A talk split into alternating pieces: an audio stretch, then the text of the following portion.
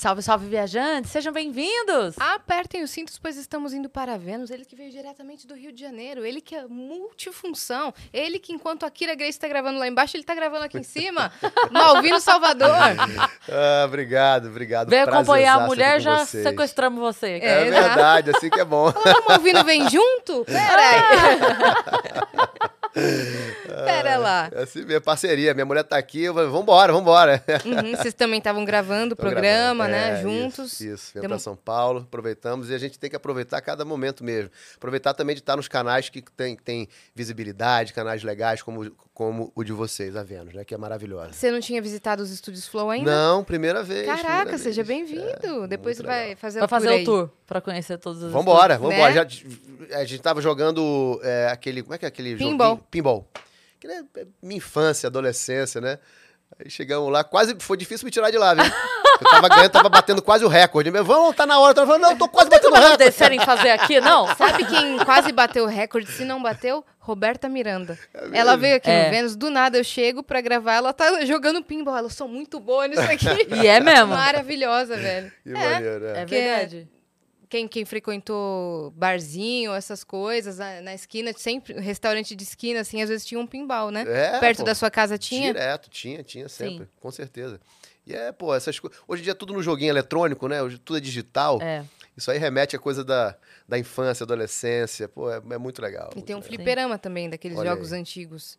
Galera faz campeonato aí de Ah, é? Street Fighter, essas coisas, é? Olha aí. É Bem isso. maneiro. muito legal. Seja muito bem-vindo aí. Resgatando os clássicos. vambora. Resgatando os clássicos. é, E fiquem eu prometi vontade. fora do ar que ia contar uma história. Você já quer abrir com ela? Vou, já vou Eita, contar logo a vambora, história, porque eu já recebi a mensagem aqui, então eu Tá. já conto a história. A Cris falou assim antes de começar: eu tenho uma história pra contar pro Malvino que ele nem imagina o que é, É. mas eu só vou contar no ao vivo. Vou contar no ao vivo porque vai ser legal. O que acontece? Eu comecei na comédia em 2007 e minha filha era muito pequena, ela tinha 7 anos. E aí, logo nas primeiras apresentações e tal, uma vez eu fui fazer no Rio com o Comédia em Pé. E aí, nessas, a gente é, tinha o teatro dentro do shopping, né? E a gente fazia no teatro, saía, o shopping já fechando, tudo já, as lojas fechadas e tal, e a gente ia embora. E aí, e eu lembro que ela tava comigo. Dessa vez eu levei ela comigo pro Rio, a gente tava lá. E ela ainda muito criança, a gente tava descendo uma escada rolante. Sabe quando a escada rolante cruza assim, a que tá descendo, a que tá subindo, assim? E aí a gente subiu a escada. Aí ela fez assim pra mim: Mãe, mãe, o cara da TV. e aí, só que a gente tava subindo e você descendo, ou o contrário, não lembro. E aí, e você percebeu que ela reconheceu. Tipo, ela me cutucou assim, o moço da TV. Assim. Opa. E aí, e aí, quando eu olhei, você tava dando tchauzinho pra ela Ah, legal. né? E aí e ela ficou se sentindo porque você deu atenção pra ela e aquilo foi e ela ficou assim, caramba! E, Ah, e como mãe, sem nunca ter tipo, imagina, tinha a imagem do Sim. ator e tal, mas naquele momento você, tipo assim, eu, eu falei assim, cara, que cara legal.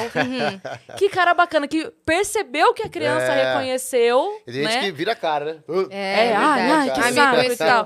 E aí, Você e daí, deu tchauzinho. E ele deu tchauzinho. Quando eu olhei, a Má tava toda assim, e ele dando tchauzinho pra ela. E aí eu mandei pra ela aqui, eu falei, Má, é, a gente vai estar agora com o Malvino e tal aqui, que se você quiser mandar alguma coisa pra ele, ou aqui ou em off, porque às vezes ela fica com vergonha, ela falou assim, ó, é, acho que eu não vou mandar nada pra ir, mas diz que eu gostaria de estar aí pra dar oi pra ele como alguém normal, que agora entende que as pessoas da TV são, também são pessoas fora da TV. Que maneiro. Ela tá, então, agora com... ca- é, 22. 20, 22. 22. 22. Que maneiro, que. Mas aí foi isso. Mas assim, é, a- pra mim, como mãe, foi muito bonito, né? Eu olhei e falei assim, caramba, que, que legal, que atencioso.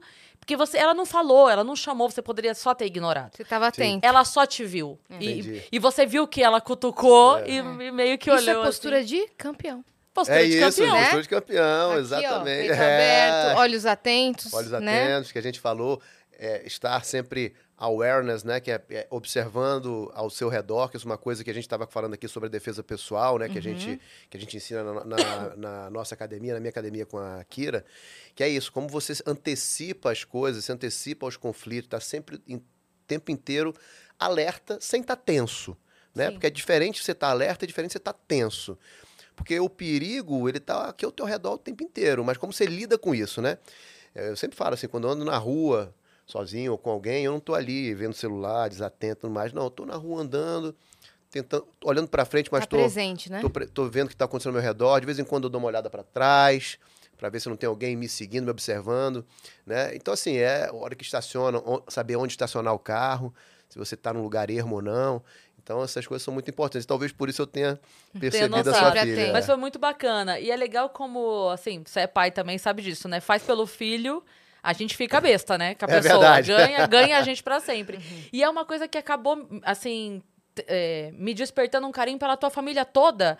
A ponto, assim, imagina, a gente nunca tinha se conhecido, conversado na vida. Até te comentei que conversei com a Kira na rádio por telefone. Sim. Mas a gente nunca tinha se conhecido, mas é uma coisa assim, por exemplo, quando vocês tiveram o, o, o menino. O Ryan. O Ryan, que daí foi, ficou internado e tudo. Sim. E eu, a- com aquela distância, mas me sentindo assim, na torcida, como se fosse um amigo próximo. sentindo naquela próxima, tor- né? É, pelo carinho que. ó, e olha que loucura, você num gesto há, sei lá, Sim, 14 sim, anos. Sim. despertou numa mãe a, a- a empatia de tipo assim, caramba, agora Claro. aquele pai tá com o filho dele lá e eu de mãe do outro lado na torcida e, né, muito legal essa Não tenha dúvida, Né? né? Eu acho que quando o ser humano ele é generoso, é, cara, isso é muito é, é bom pra ele mesmo, entendeu? A generosidade ela provoca o bem tanto pro outro quanto pra si mesmo. Sim. Eu lembro assim, a gente tava falando aqui, né, que eu frequentei um, um projeto social lá no Vidigal de boxe, do qual eu fui é, parceiro deles durante muitos anos, assim ajudando, né, inclusive financeiramente. E eu acompanhei lá, porque eu frequentava diariamente. Eu sei o, o trabalho positivo que faz é, na cabeça das crianças, né, de dar oportunidade de jovens e adolescentes, né, crianças e adolescentes. É, no no momento em que eu que eu estava participando ali, treinava lá o boxe, tinham 100 crianças ali treinando. Imagina, um trabalho de mais de 30 anos. Nossa. Imagina quantas pessoas passaram por esse projeto e que hoje têm um futuro na vida, né? Que não, não, não descambaram para coisas ruins, né? Então, é, e eu lembro assim que quando eu ajudava, teve muitos momentos que eu ajudei financeiramente, a minha sensação de prazer de ajudar, cara, era muito grande. Entendeu? É, eu, eu até me emociono, porque você fazer o bem faz bem pra você mesmo. É. Né? É fazer verdade. o bem faz tão bem pra gente que se o egoísta fosse inteligente, ele seria generoso nem que fosse por egoísmo. É, porque, porque faz tão bem pra gente que às vezes a pessoa não tem noção. Aí você pensa que tá fazendo bem só pro outro. Não, você tá fazendo bem pra, Pra você, você, cara, pro teu então. próprio coração, né? É. A gente Isso é muito bom. contando que teve a semana Setembro Amarelo aqui no Vênus e um dos psiquiatras que, que vieram aqui é, falou sobre isso. Falou que o ser humano só tem felicidade plena e genuína quando ele ajuda o próximo. É, isso. É quando isso. ele cuida do próximo. Por isso que muitas mulheres só se encontram felizes quando são mães, por exemplo. Ou, Que ou alguém depende É, dela. Depende exato. dela. É. Pai também, viu? pai também. pai bom. também. Cara, transformou minha vida, na verdade, assim, né? Eu quando virei pai, pô, muda toda, muda toda, assim, é, é o o modo como você atua na sua vida, né? É. É, eu antes de ser pai, eu pensava em mim mesmo. Essa que é a verdade. Como é que eu, como é que eu quero os meus sonhos, as minhas vontades, o que eu quero fazer? É, e aí depois que eu me tornei pai, cara, muda tudo. Você tá pensando no seu filho em primeiro lugar.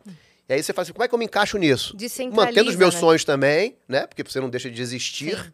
né? Mas como que eu consigo compartilhar os meus sonhos com eles Sim. e também vibrar com os sonhos deles, com as conquistas deles, de- deles, né? E muitas vezes você vai se colocar em segundo lugar com o maior prazer do mundo, né? É, total, né? Uhum. Na- porra, muito Com o bom. maior prazer é, do com o maior mundo. prazer. Seus é. filhos estão com quantos anos? Eu tenho uma de, de 13, né, que mora com a mãe dela, é, a Sofia, em Brasília, mas estamos sempre juntos. E tenho a, a Aira, que tem, é, fez oito anos agora, mês passado. Fofa. É, desculpa, esse mês. E a, é, a, a Kiara, que vai fazer seis agora, nesse mês agora, em outubro.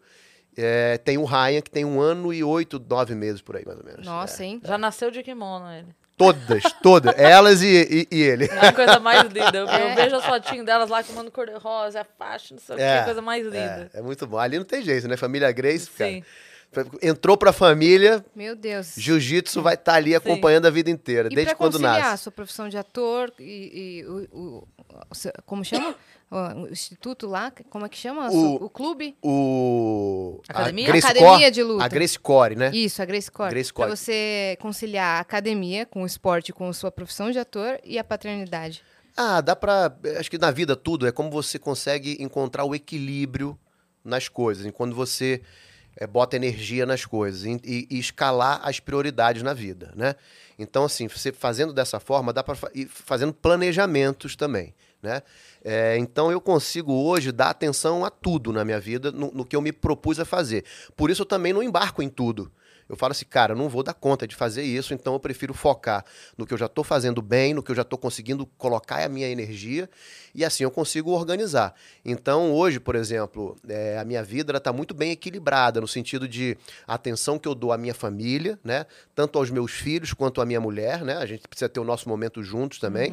É, é, aos amigos, que a gente tem também que, que preservar as amizades, Verdade. né? E dar tempo para eles. Então, também não sou uma pessoa de greinuta, sou amigo de todo mundo. Não, tenho muitos colegas, mas os meus amigos, eu tenho poucos e bons amigos, né? Eu gosto de, de fortalecer as amizades, né? Genuínas. É, então, a gente tá sempre com eles também participando. Nós temos os nossos, os nossos grupos. Eu tenho alguns grupos de amigos, assim, né? É, e, e com o trabalho, assim, eu tenho o meu trabalho artístico, onde eu, eu, eu sempre vou preservar um tempo para ele. Como eu falei, esse ano, no começo do ano, eu pa- eu passei quatro meses praticamente morando em São Paulo. Então, voltava, eu ficava de segunda-feira a sexta, chegava segunda, sa- saía do Rio de Janeiro domingo à noite, último voo, dormia já aqui no domingo e voltava no último voo de sexta-feira para o Rio de Janeiro. Eu só ficava, Caramba. eu só aproveitava a sexta noite com a minha mulher, sábado e domingo durante o dia com os meus filhos, Até né? o fim da tarde. É, porque eu voltava pra gravar essa série que chama-se O Negociador, foi uma série incrível, uma série policial que vai ser exibida na Amazon Prime. Caraca. Mas foi um momento que eu falei assim, cara, eu quero porque esses quatro meses eu sei que vai ser doído, tá, tá longe da minha família, mas vai ser, vai, vai ser importante pro meu trabalho. Nesse meio tempo, a Kira teve que se esforçar mais para tomar conta do- da, da, da Gracie Core, né? Que é, a, que, é a no- que é a- que é a nossa academia lá. E eu, eu, eu ajudava ela como podia daqui, pelas, eh, né, pelos, pelos, pelos equipamentos que nos auxiliam hoje, seja fazer uma reunião online, Uhum, né, par- estar partici- participativo no grupo de WhatsApp das decisões da empresa, né? Nós temos um gestor, alguns gestores na academia também. Então, assim, é, estive presente, mas não é dif- diferente estar ali em loco, né? Mas foram quatro meses. Acabou, já tive uma outra proposta de trabalho no meio artístico que eu falei assim, cara, não, não posso agora, Não dá pra porque emendar, né? não dá para emendar. Eu preciso dar um foco agora lá no Rio de Janeiro. A gente está abrindo uma segunda, nós abrimos agora um mês uma segunda academia lá no Rio, é, na Barrinha. Então eu precisava muito da minha presença lá e eu não pude aceitar esse outro projeto por conta disso. A barrinha é, é, É, na bem no começo da Barra, Ah, porque tá. a nossa primeira academia fica já depois ali do Barra Shopping, depois do Rio Design, indo em direção ao Recreio. Fica Boa. na Barra ainda. Ali Onde a a gente gente tava. ficou. É, a gente foi pro Rock in Rio e ficou ali Isso, recreio. por ali. Por A ali. gente, a gente quase se encontrou. É? Porque no dia que você foi gravar com o Rica, ele me chamou pra gravar. Ah, eu ia gravar na sim, sequência. Sim, sim. Só que a gente tava destruída. É e aí eu falei, Rica, com dor no coração, porque ao contrário do Rica, eu não nego os convites feliz, tá, Rica? Nossa! Shade. É, mas é, eu falei, Rica, eu não, não consigo. A gente foi dormir, acho que era sete e meia da noite, a gente já tava assim, morrendo. Aí não fui. Rock in Mas, é mas é lá perto. Brabo. Mas é isso, enfim, re- resumindo, né? E tem meu, meu, meu, meu, meu comprometimento também com a minha clínica de, de, de transplante, de, de tratamento e transplante capilar. Caraca. Eu também, que tá bombando também, a mais cabelo. Tá todo mundo Já tá fazendo, em né? todos os, as, é, todos os estados brasileiros, quase todos os estados, todas as regiões, sim, com certeza. Temos mais de 20, então, temos 20, a- abrindo a 25ª unidade agora para o Brasil. Então tem muito compromisso. Eu esse mês vou, vou viajar para inaugurar três Caraca. esse mês, então. Então, mas dá para porque assim, aí eu separo um tempo para pegar meus filhos na escola, aí eu levo eles para natação. A gente final de semana, se a gente tá sempre junto, fazendo alguma coisa junto. Então, faço o dever, ajudo a fazer o dever deles em casa. É, Então, assim, a gente, eu e a Kira, a gente se organiza, às vezes, de fazer as coisas nós dois, com a família, né? É- é reunir a família inteira para fazer programas. Isso preenche, né? Então, dá para organizar, dá para É, organizar. Dá pra organizar. Mas é trabalho, tem que estar. É. Tem que Essa tá- série- E também tempo pra mim também, né? De me Isso cuidar, de me divertir também quando Um posso. hobby seu, né? fazer o meu hobby, fazer o meu treino que eu adoro. Eu treino jiu-jitsu, treino boxe também. Tem- Mas dá pra conciliar. Uhum. Dá, dá, pra conciliar. Se a Beyoncé consegue, né? Não é? Por que que a gente não conseguiria, né? Eu ia perguntar da série o, Nego- o Negociador que vai sair na Amazon. Você, você tava dando uns spoilers assim no off, mas você pode dar uns spoilers do que vai ser o seu personagem? Já saiu sobre as séries? Pode falar um pouco mais sobre isso? Posso um pouquinho, assim, é, eu acho que deve estrear no início do ano que vem, é o que eles têm me sinalizado, mas eu não, não tenho certeza. A Amazon tá vindo com umas séries nacionais fortíssimas. Cara, hein? eu vou te falar. Essa série.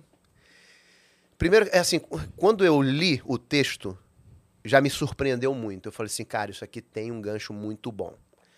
É, ela, ela vai, cada episódio vai surpreendendo. É quase é como se fosse um thriller né, policial. O cara é envolvido numa, assim, numa, numa conspiração. Acaba que há uma conspiração no fundo ali contra esse cara. E esse cara, em determinado momento, ele tem que se virar para sair dela. Eu não posso contar É. como é o final. Sim. Mas é muito louco, porque vai en- entrando num, num suspense assim, do que, que vai acontecer agora? E, cara, ca- o cara, ele vai sendo pressionado, pressionado. E, assim, é uma direção incrível, uma, um, um elenco, é, assim, escolhido a dedo, acho que se encaixou cada um com seus com seu personagem. Nós tivemos um tempo de preparação de dois meses antes, onde a gente ficou também a semana inteira aqui em São Paulo, é, sabe, durante, sei lá, eram, eram seis horas mais ou menos de ensaios todos os dias, de segunda a sexta. Isso nos ajudou muito também, agregou o elenco, a gente entrou em sintonia. Então, eu já vi algumas coisas, algumas imagens, eu acho que vai arrebentar. Vai arrebentar. É, tô isso aí, ano que muito- vem. Tô muito feliz, assim, sabe? Vamos ver, vamos embora. Gravar série é diferente de gravar TV? É, é diferente porque ela fica entre o cinema e a TV, né? Porque tudo é o tempo que você tem para realizar uma cena. É, no audiovisual, é, qual é a, a- diferença de uma novela? No- Eu não estou falando TV, né? Tô falando novela. Novela é a diferença de uma série. A série pode ser produzida uma série para ser exibida no- na, na TV aberta também. Vai se assemelhar a essa série que eu fiz para para a Amazon, né? É, mas uma novela, novela você tem que gravar o equivalente a um capítulo por dia. Então, cara, é uma loucura você conseguir gravar tudo esse volume num dia só. Porque depois que você estreia uma novela, que geralmente você estreia ent- com 10 a 15 episódios, na, na época antes pandemia, eu não sei como está sendo agora, porque depois da pandemia eu não gravei mais novela. Então não sei como está sendo a dinâmica nesse momento. Mas na- na- até onde eu fiz, a gente gravava 15, de 10 a 15 capítulos fechados, a novela estreava. Aí era uma correria para manter esses 15 capítulos de frente. Meu Deus. Para você manter os 15 capítulos, se você grava de segunda a sábado e exibe de segunda a sábado, a matemática Um conclui que você tem que gravar um episódio, o equivalente a um episódio por dia. Teve uma novela, Amor à Vida, que ah, é, é, ganhou mais um. Teve mais um break, então teve mais um. é, é, é, mais um tempo de Sim. exibição, porque a novela das sete na época estava indo ruim e eles tiraram né, um- uma parte dela, anteciparam o Jornal Nacional e a nossa novela ganhou mais, mais um tempo. Tinha uma hora e dez por dia. Você imagina você gravar o equivalente a uma hora e dez por dia. Era uma loucura. Eram seis, sete diretores gravando seis, sete frentes simultâneas Tá maluco. para organizar isso de um elenco, sai daqui, bota para lá, vai da externa, vai pro estúdio, sai do estúdio, vai precisar de cenográfica. Então, e, e- e o Excel correria, pra isso, né? Porque assim, beleza, aí você tem essa cena com a Yas, mas aí tem outra cena comigo e eu tenho uma cena com você. E aí não pode usar. Pera, aí tem que liberar ela dessa cena porque ele tá na outra cena agora, sai Nossa. correndo de Cara, lá. é uma loucura. Você grava muito, uma parcela substancial é gravado em estúdio, que você já tem cinco câmeras simultâneas gravando, então acelera o número de cenas gravadas. Assim, é, o volume de cenas gravadas num estúdio, novela, é muito mais rápido do que você gravar numa externa, por exemplo, ou numa cidade cenográfica que você está gravando com duas câmeras. Sim, porque Aí daí você tem que ficar re- repetindo. re- você fica repetindo as cenas para obter outros ângulos, né? Caramba. E mesmo assim, ainda assim, você não consegue ter a mesma qualidade de edição e de takes e de formatar uma luz mais bonita numa novela do que você tem numa série, porque você tem mais tempo para gravar cenas. A série você vai ter assim, ó, nós gravamos em quatro meses oito episódios, É. entendeu? Então você tem muito mais tempo Quase um a cada 15 dias, né? Pra você, é, você tem muito mais tempo pra você organizar uma cena. Eu quero, eu tenho mais tempo pra gravar uma. Às vezes você passa o dia inteiro gravando uma cena só. Entendeu? Aquela cena Então, aquilo ser- ali vai ter. O próprio diretor, depois, o editor, ele vai ter um material muito maior pra estar na mão dele de dizer assim, pô, eu vou editar melhor dessa forma. E aí ele, às vezes, salva um plano que não ficou bem realizado, às vezes, por algum motivo, ele tem material pra salvar aquilo. Na novela a gente fala assim, cara, estúdio, então, gravou, deu errado, você fez. Cara, por isso que televisão, assim, a gente fala, é se vira nos 30. Cara, você tem que já estar ali com a convicção de que você tem que fazer o seu melhor, porque se errar, ele vai ao Sim. ar com aquele Com erro. erro. Tem né? uma cena é, que eu vi outro dia, não sei da onde foi que surgiu a, a memória dessa cena, mas que estão gravando, eu acho que até é a Fernanda. Fernanda Montenegro, eu acho que ela tá sentada assim numa cena na casa, e aí eles estão conversando e explode a lâmpada do abajur Ô, louco. durante a gravação da cena. E aí, imagina, a gente conversando aqui, blá, blá, blá, aí explode. E aí ela faz assim, tinha a, a empregada, né, da, da casa. Sim. né? Ela se sai muito bem, E né? aí, nossa, mas a lâmpada. E aí ela tá falando assim, tipo aqui, né? Nós conversando. Então aí aconteceu tal coisa, aí pá! Aí ela. Olha, até estourou a lâmpada aqui. Ô, Judite, troca, pega lá a lâmpada. Então, como eu tava dizendo. E ela. E continua. Foi ao ar. foi ao ar. Caralho! Imagina, porque na hora, no mínimo, um susto, no Sim. mínimo na cabeça. Paro. Não, o diretor não falou corta. Uhum. E aí tem essa coisa, né? O diretor não falou corta, Você fala, segue. Quem para é o E aí, diretor. e aí, bobo do ator que parar na hora. Exato. E você perde, às vezes, uma naturalidade de uma cena, assim, É. entendeu? Nossa, É. Isso acontece direto, direto. Não, que nem aquela cena da Sophie Charlotte que ela tá comendo pão, vocês já viram? Aham. E aí Não. ela dá vontade de rir nela e ela tá com o pão na boca, ela faz e foi a hora, ela faz aí o pão cai, ela fala: "Ai, tá vendo? Até cuspi", uma coisa assim, sabe? Até cuspiu o pão e segue, segue É, o jogo. porque, uh, na hora é muito assim, não tem essa de, ah, mas eu achei que era pra parar. Você não acha. O diretor não falou corta, você não corta. Segue, segue o que é pra fazer. Mas é muito legal, deve ser muito doido mesmo, né? Assim, É muito, cara, ao, ao mesmo tempo traz um aprendizado pro ator Nossa. incrível, né? De como você lida com aquilo ali. Capacidade de improvisação. É, e fora que é o seguinte, você chega pra fazer o, o ensaio ali, você tem que ensaiar rápido, né? você tem que tirar da cartola coisas, às vezes você fica, cara, o que, que eu posso fazer aqui agora rapidamente? E muitas vezes o cara te faz pegadinha. Você tem um cenário ali, se for um estúdio, por exemplo, aí você vem na cabeça, pô, eu vou, vou fazer, eu posso chegar daqui, vem aqui, eu abro a gaveta, pego não sei o quê, aquele objeto que eu preciso, porque estava em cena, uma marca assim, pra deixar com naturalidade a cena. Isso. Aí você vai abrir a gaveta, a gaveta é, é mentirosa ah, é cenográfica. cenográfico, você fala assim, caramba, por que, que não moda. fizeram A um armário de verdade para eu poder usar isso daqui da Aham. melhor maneira, usar minha criatividade para usar o que tem em cena? Não. Aí te ingessa, você fica parado, o plano parado, e você fica blá, blá, blá, blá, Aham. blá, blá, blá, entendeu? Sim. Então, essas são as coisas, às vezes, que em televisão você tem que, cara, às vezes, tá, o que, que eu posso usar aqui? E às vezes você não tem. Aí você fica, o que, que eu Pra- faço? pra dar agora movimento, Pra né? dar naturalidade e movimento, né? Porque a vida, ela tem isso, né? Sim. Você não fala o tempo todo aqui e fica parado. Bum, bum, É, então. bum, É. Eu A não ser sinto a gente falta- aqui sentado conversando, mas de um modo geral, você, pô, você levanta, faz as coisas, pega um negócio, bebe uma água, É. né? Eu sinto falta, às vezes, de um espirro no- na série, de É. uma tocinha, sabe? De, um- Ah, de uma fungada, tipo.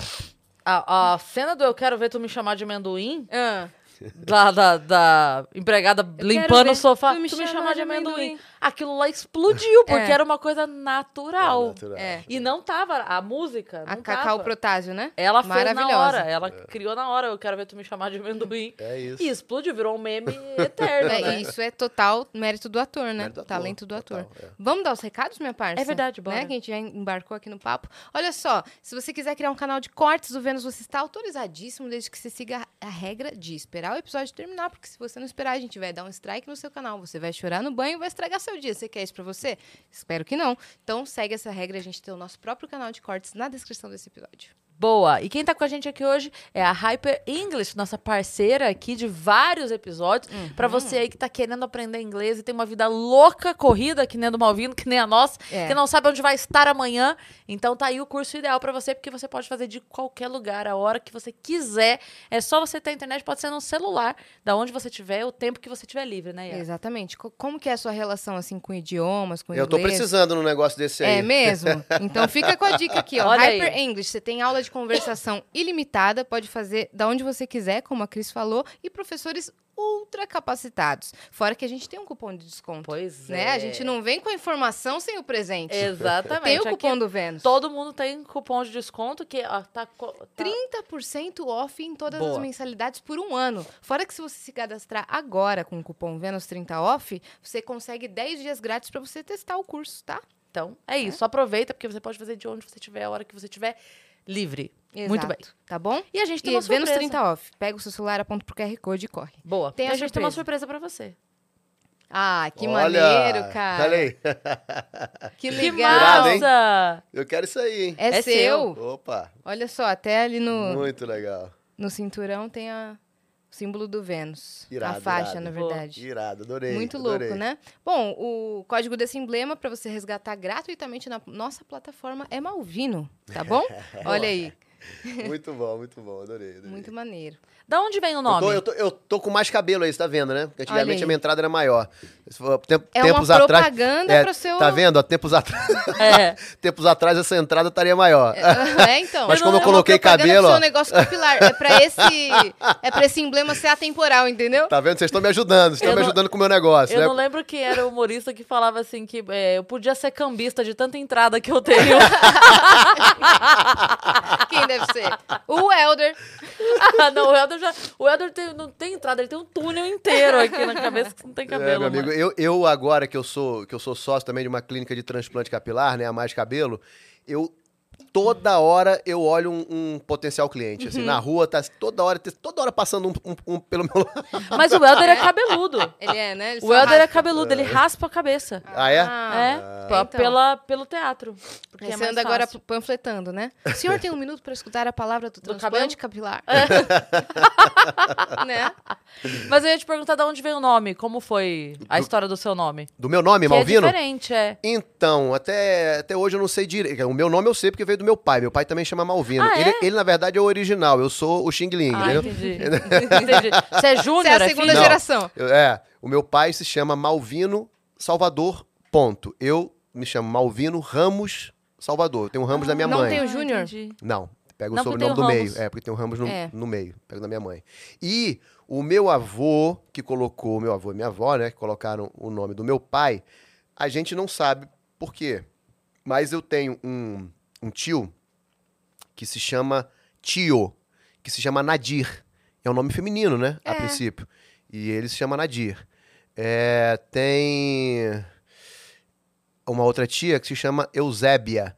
E geralmente se dá o nome de Eusébio, né? Aham. Verdade. Então não sei por que essa coisa de trocar, veio da cabeça, não sei de quem que veio, ali do meu avô, da minha avó. Eu nunca soube com precisão nada disso. Mas a gente descobriu um tempo atrás que parece que Nadir tinha sido uma namoradinha dele lá na juventude desse meu avô. Então não sei se Malvina também tenha sido. eu teve uma que era- Malvina. Eu acho que era pra ser Malvino, Não, não. era pra ser Maurício, e aí sua avó tava grávida, seu avô falava, o mal tá vindo, Ah, tá o mal tá vindo, o mal tá vindo. Aí perguntaram que nome que era Malvino. Mas o meu nome, cara, é ter muito é engraçado, porque assim, eu convivi a infância inteira lidando com essas, essas brincadeiras com relação ao meu nome, né? Na época teve a Guerra das Malvinas, aí me chamavam de Guerra das Malvinas. Aí tinha- Maldivas. é, Maldiva, é, Bad Vino, é, cara, era, Bad- Bad Vino é bom. Bad Coming. Bad Caminho. Olha aí, Hyper English. Ah, você- vem com a gente. A, a, a avó, a Sofia já foi, eu já fui casado com a Sofia, né? Você falou dela aqui agora. E a, e a avó dela era, era é, alemã, né? Falava muito, muito, muito pouco português. Aí Uma vez eu conhecendo ela, ela falou assim: Eu gosto de, mu- mu- muito de vinho, né? Ela falou assim: Engraçado, você é. Gosto tanto de você, mas você, na verdade, é- o seu nome é um, é um mau vinho. É mas você é um verdade. bom vinho. Você podia ter uma marca Malvinho. É, Eu falei assim, "Pô, Malvinho. tá todo mundo fazendo bullying comigo. E a minha saída pra sair desses bullying era o seguinte, na escola, principalmente, e eu mudei muito de escola quando eu era criança. Então, cada vez que eu mudava de escola, começava essas brincadeiras, De essa- essas zoações de novo, porque eram novos coisa. alunos. É. Sim. Eram outros alunos que não me conheciam. E descobriam. E aí, uma vez, o meu pai, eu fiquei pé da vida, falei assim, poxa, pai, tá todo mundo saindo. Eu, era bem, eu, lembro, eu lembro disso, eu era muito criança. E eu falei, poxa, pai, todo mundo fica me sacaneando com o meu nome, deve ter me dado outro nome. Ele falou assim, olha só, meu filho, é o seguinte, presta atenção. É muito simples. vou te contar duas coisas. Primeira coisa, não é o nome, não, não é o homem que faz o nome. Ou, não é o nome que faz o homem. É, É o homem que faz o nome. É. Então, você seja uma pessoa bacana, que o seu nome vai estar sempre sendo visto como uma pessoa bacana. E outra coisa, se estiver sac- sacaneando você, ria você mesmo da própria brincadeira. Que logo, logo isso vai. As Perder pessoas a graça. vai perder a graça. Aí eu comecei. Ah, é? Ah, tá bom. Comecei a fazer isso. Acabou. Acabou. Acabou, Resolveu. E a gente conversou lá no Rock in Rio, uma das convidadas nossas foi a Ramana. E ela falou que ela também achava ruim, porque ela foi reclamar com a mãe, tipo assim, poxa vida, né? Uhum. Tanto, tanto Maria, É. você tinha que botar Ramana. E aí isso que ela falou assim, é, Rihanna também não é comum. Ah, ela. Ela falou, Beyoncé Opa! também não é comum. E ela aí- falou, não, caraca, não, ressignificou o nome dela. E olha uma coisa interessante. Quando eu entrei, é, quando eu vim pra, pra, pra cá, né? Que eu saí de Manaus, eu fui primeiro pra São Paulo. E aí, quando eu, eu fiz o teste pra primeira novela, na Globo, A Cabocla, aí o, o- Nossa, daí os é diretores clássico, me, me sinalizaram assim, me sugeriram, ah, você não pensa em, em criar um nome artístico? Aí eu falei assim, porra, meu irmão, eu passei a vida inteira tendo que lidar com um nome diferente e superei tudo isso, né? E Agora me que- apropriei desse nome, agora os caras querem mudar o meu nome. Eu, eu falei assim, não. Agora, pô, depois de tudo Salvador. isso, é Malvino Salvador mesmo, acabou. Maravilhoso. É, é bem, eu não sei se vocês lembram, mas tinha um comercial de uma marca chamada Intelig. Vocês lembram que era que eles faziam essa brincadeira, que quando a marca surgiu, já tinham outras companhias de telefone, e aí falava assim, é, mas... E a brincadeira do comercial era sempre pegar um nome diferente. Ah, o Astolfo, Astolfo, Astolfo, não sei o que, Astolfo, é, Astolfo é estranho, não sei o que. Aí no final do comercial, é igual o Astolfo dele, tá vendo como acostuma? Uhum. Era essa brincadeira. É isso. E aí, e, e é engraçado isso, porque o Malvino Salvador já é tão marca É. Sim, é, virou, é. que é difícil a forte gente falar demais. assim, ah, é mesmo, é um nome diferente, né? É. quando, a gente escre- quando a gente para pra escrever o Malvino, a gente fala, nossa, é, mesmo. Nossa, é nunca ouvi outro Malvino. Nunca É, vi outro Malvino, Exato, né? é. Mas já é tão forte o Malvino Salvador como marca, é tão forte que a gente até demora pra lembrar que é diferente. A gente Sim, escuta sim. na voz do Faustão, sabe? Malvino! É, um dos melhores atores. Ele que é filho do... Eu estive ontem Ele lá é com pai ele. da Faustão Sofia. é sensacional, cara. Faustão é um, pô, é, sempre com muito, muita generosidade. Faustão é um cara incrível. Incrível, né? mesmo, Desde o seu começo na TV, Desde ele o sempre te recebeu super bem, né? Muito, muito. Não tem uma pessoa que fale mal do Faustão. É Eu verdade. gosto quando ele pergunta pra pessoa assim: tem mais algum artista na família ou o resto é normal? Eu amo! Eu amo quando ele fala isso. Tem mais alguém na sua família que é artista ou o resto é tudo normal? Maravilhoso. É, te- teve até um vídeo no Twitter que a galera postou do Faustão, que tava entrando no carro pra ir embora e tinha uma criancinha querendo tirar foto com ele. Ele abriu a porta, ele já tava pra sair.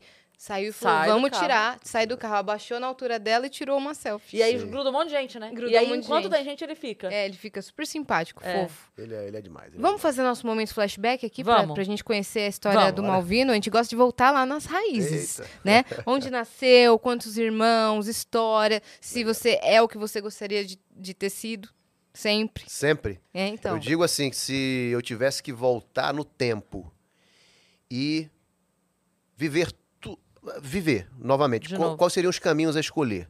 Eu escolheria exatamente os caminhos que eu escolhi, inclusive os que me fizeram sofrer.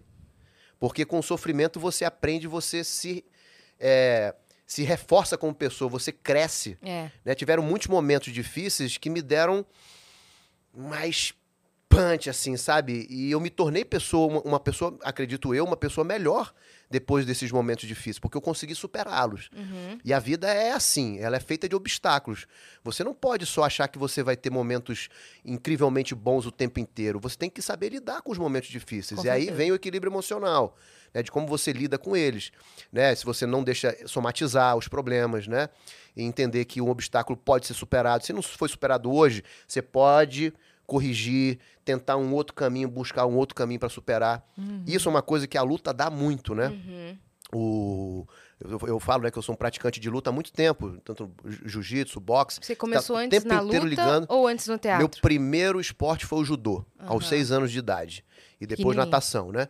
E você competir, a competição ela traz muito isso, de você lidar com a derrota e a vitória. E como você faz para superar é, né, ess- essas, essas derrotas, por exemplo. Também como você lida com a vitória, Uhum. né? De não ser arrogante, de estar não, bem consigo mesmo. Eu superei. Isso é muito importante. Então, eu viveria tudo exatamente igual. Isso provoca uma coisa em mim, eu não tenho recalque. Eu sou uma pessoa sem recalque algum. Nada que eu fiz no passado me atormenta. Né? Eu tenho, então, isso, então eu digo assim. Dorme tranquilo. Eu, eu durmo tranquilo com as coisas, né? É, é isso. Então eu viveria tudo igualzinho. Minha infância foi maravilhosa. Você nasceu Minha onde? juventude. Depois, quando, eu, quando eu- os meus excessos também, eu falei, foram importantes. Pra, Opa, peraí, cara, tá passando ponto, volta aí. Você nasceu aonde? Vamos Em Manaus. começar daí, depois a gente chega lá nos excessos. eu, eu nasci em Manaus, Ah, filho único. 76, é 31 de janeiro de 76. Filho, não, eu tenho, eu tenho uma irmã, dois anos mais nova, chama-se Janine. É, e a gente cresceu, cresci lá em Manaus a vida inteira. Teve um momento da minha vida que a gente, meu pai foi fazer mestrado em Viçosa, é, em Minas Gerais, quando foi fazer mestrado na, na, na- na Universidade de Agronomia, né? Meu pai é engenheiro agrônomo. E a gente passou, tinha dos dois aos quatro anos eu vivi lá. E eu lembro ainda, foi as, muito são as minhas leite? primeiras lembranças são de lá, porque eu Uhum. tinha dois anos, né? E eu me lembro muito dessa fase, quando eu tinha dois, três anos. Tem gente que não se, não se recorda, né? Desse momento da vida. Eu tenho muitas lembranças dessa O época. que, que te passa, assim, de flash na cabeça? Flashback, eu andando de bicicleta, o primeiro dia que eu aprendi a andar de, eu aprendi a andar de bicicleta com de, de- de bicicleta sem rodinha com três anos. Nossa, É, cedo, hein? muito cedo. Eu lembro que a gente tinha um morro que a gente descia lá, tinha uns, uns balanços lá em cima desse morro. É, tinha uma praça que a gente frequentava muito. Eu lembro da entrada da minha casa.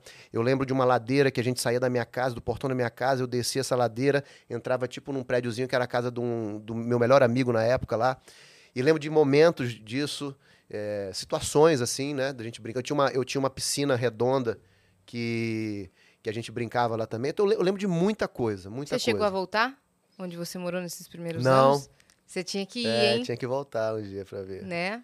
Ia, ia trazer muita coisa. É. Tomar um café ali, ó, onde você... Já faz tempo, né? cresceu. 46 anos, talvez aquele lugar te- esteja muito mudado, não sei. É, mas dá minha Mas mãe era conseguiu voltar na casa aqui, ela cresceu lá em Ribeirão Preto, porque virou hoje um restaurante. Ah. Aí a gente almoça lá, porque a casa eles mantiveram, assim, a estrutura só mudaram para restaurante, mas tá lá. E deixaram minha mãe entrar, minhas tias entrarem, então, nossa, é uma emoção muito grande para elas, assim. É, isso é muito legal, né? Você ter essas lembranças assim. E aí depois, quando a gente voltou pra Manaus, eu já estava com quatro anos, e aí eu morei sempre nessa mesma casa até os meus 25, v- quase completando os 25 anos, que foi o momento em que eu mudei do, é, de Manaus para São Paulo. Eu fui me aventurar em São Paulo, eu tive uma proposta de trabalhar como modelo em São Paulo.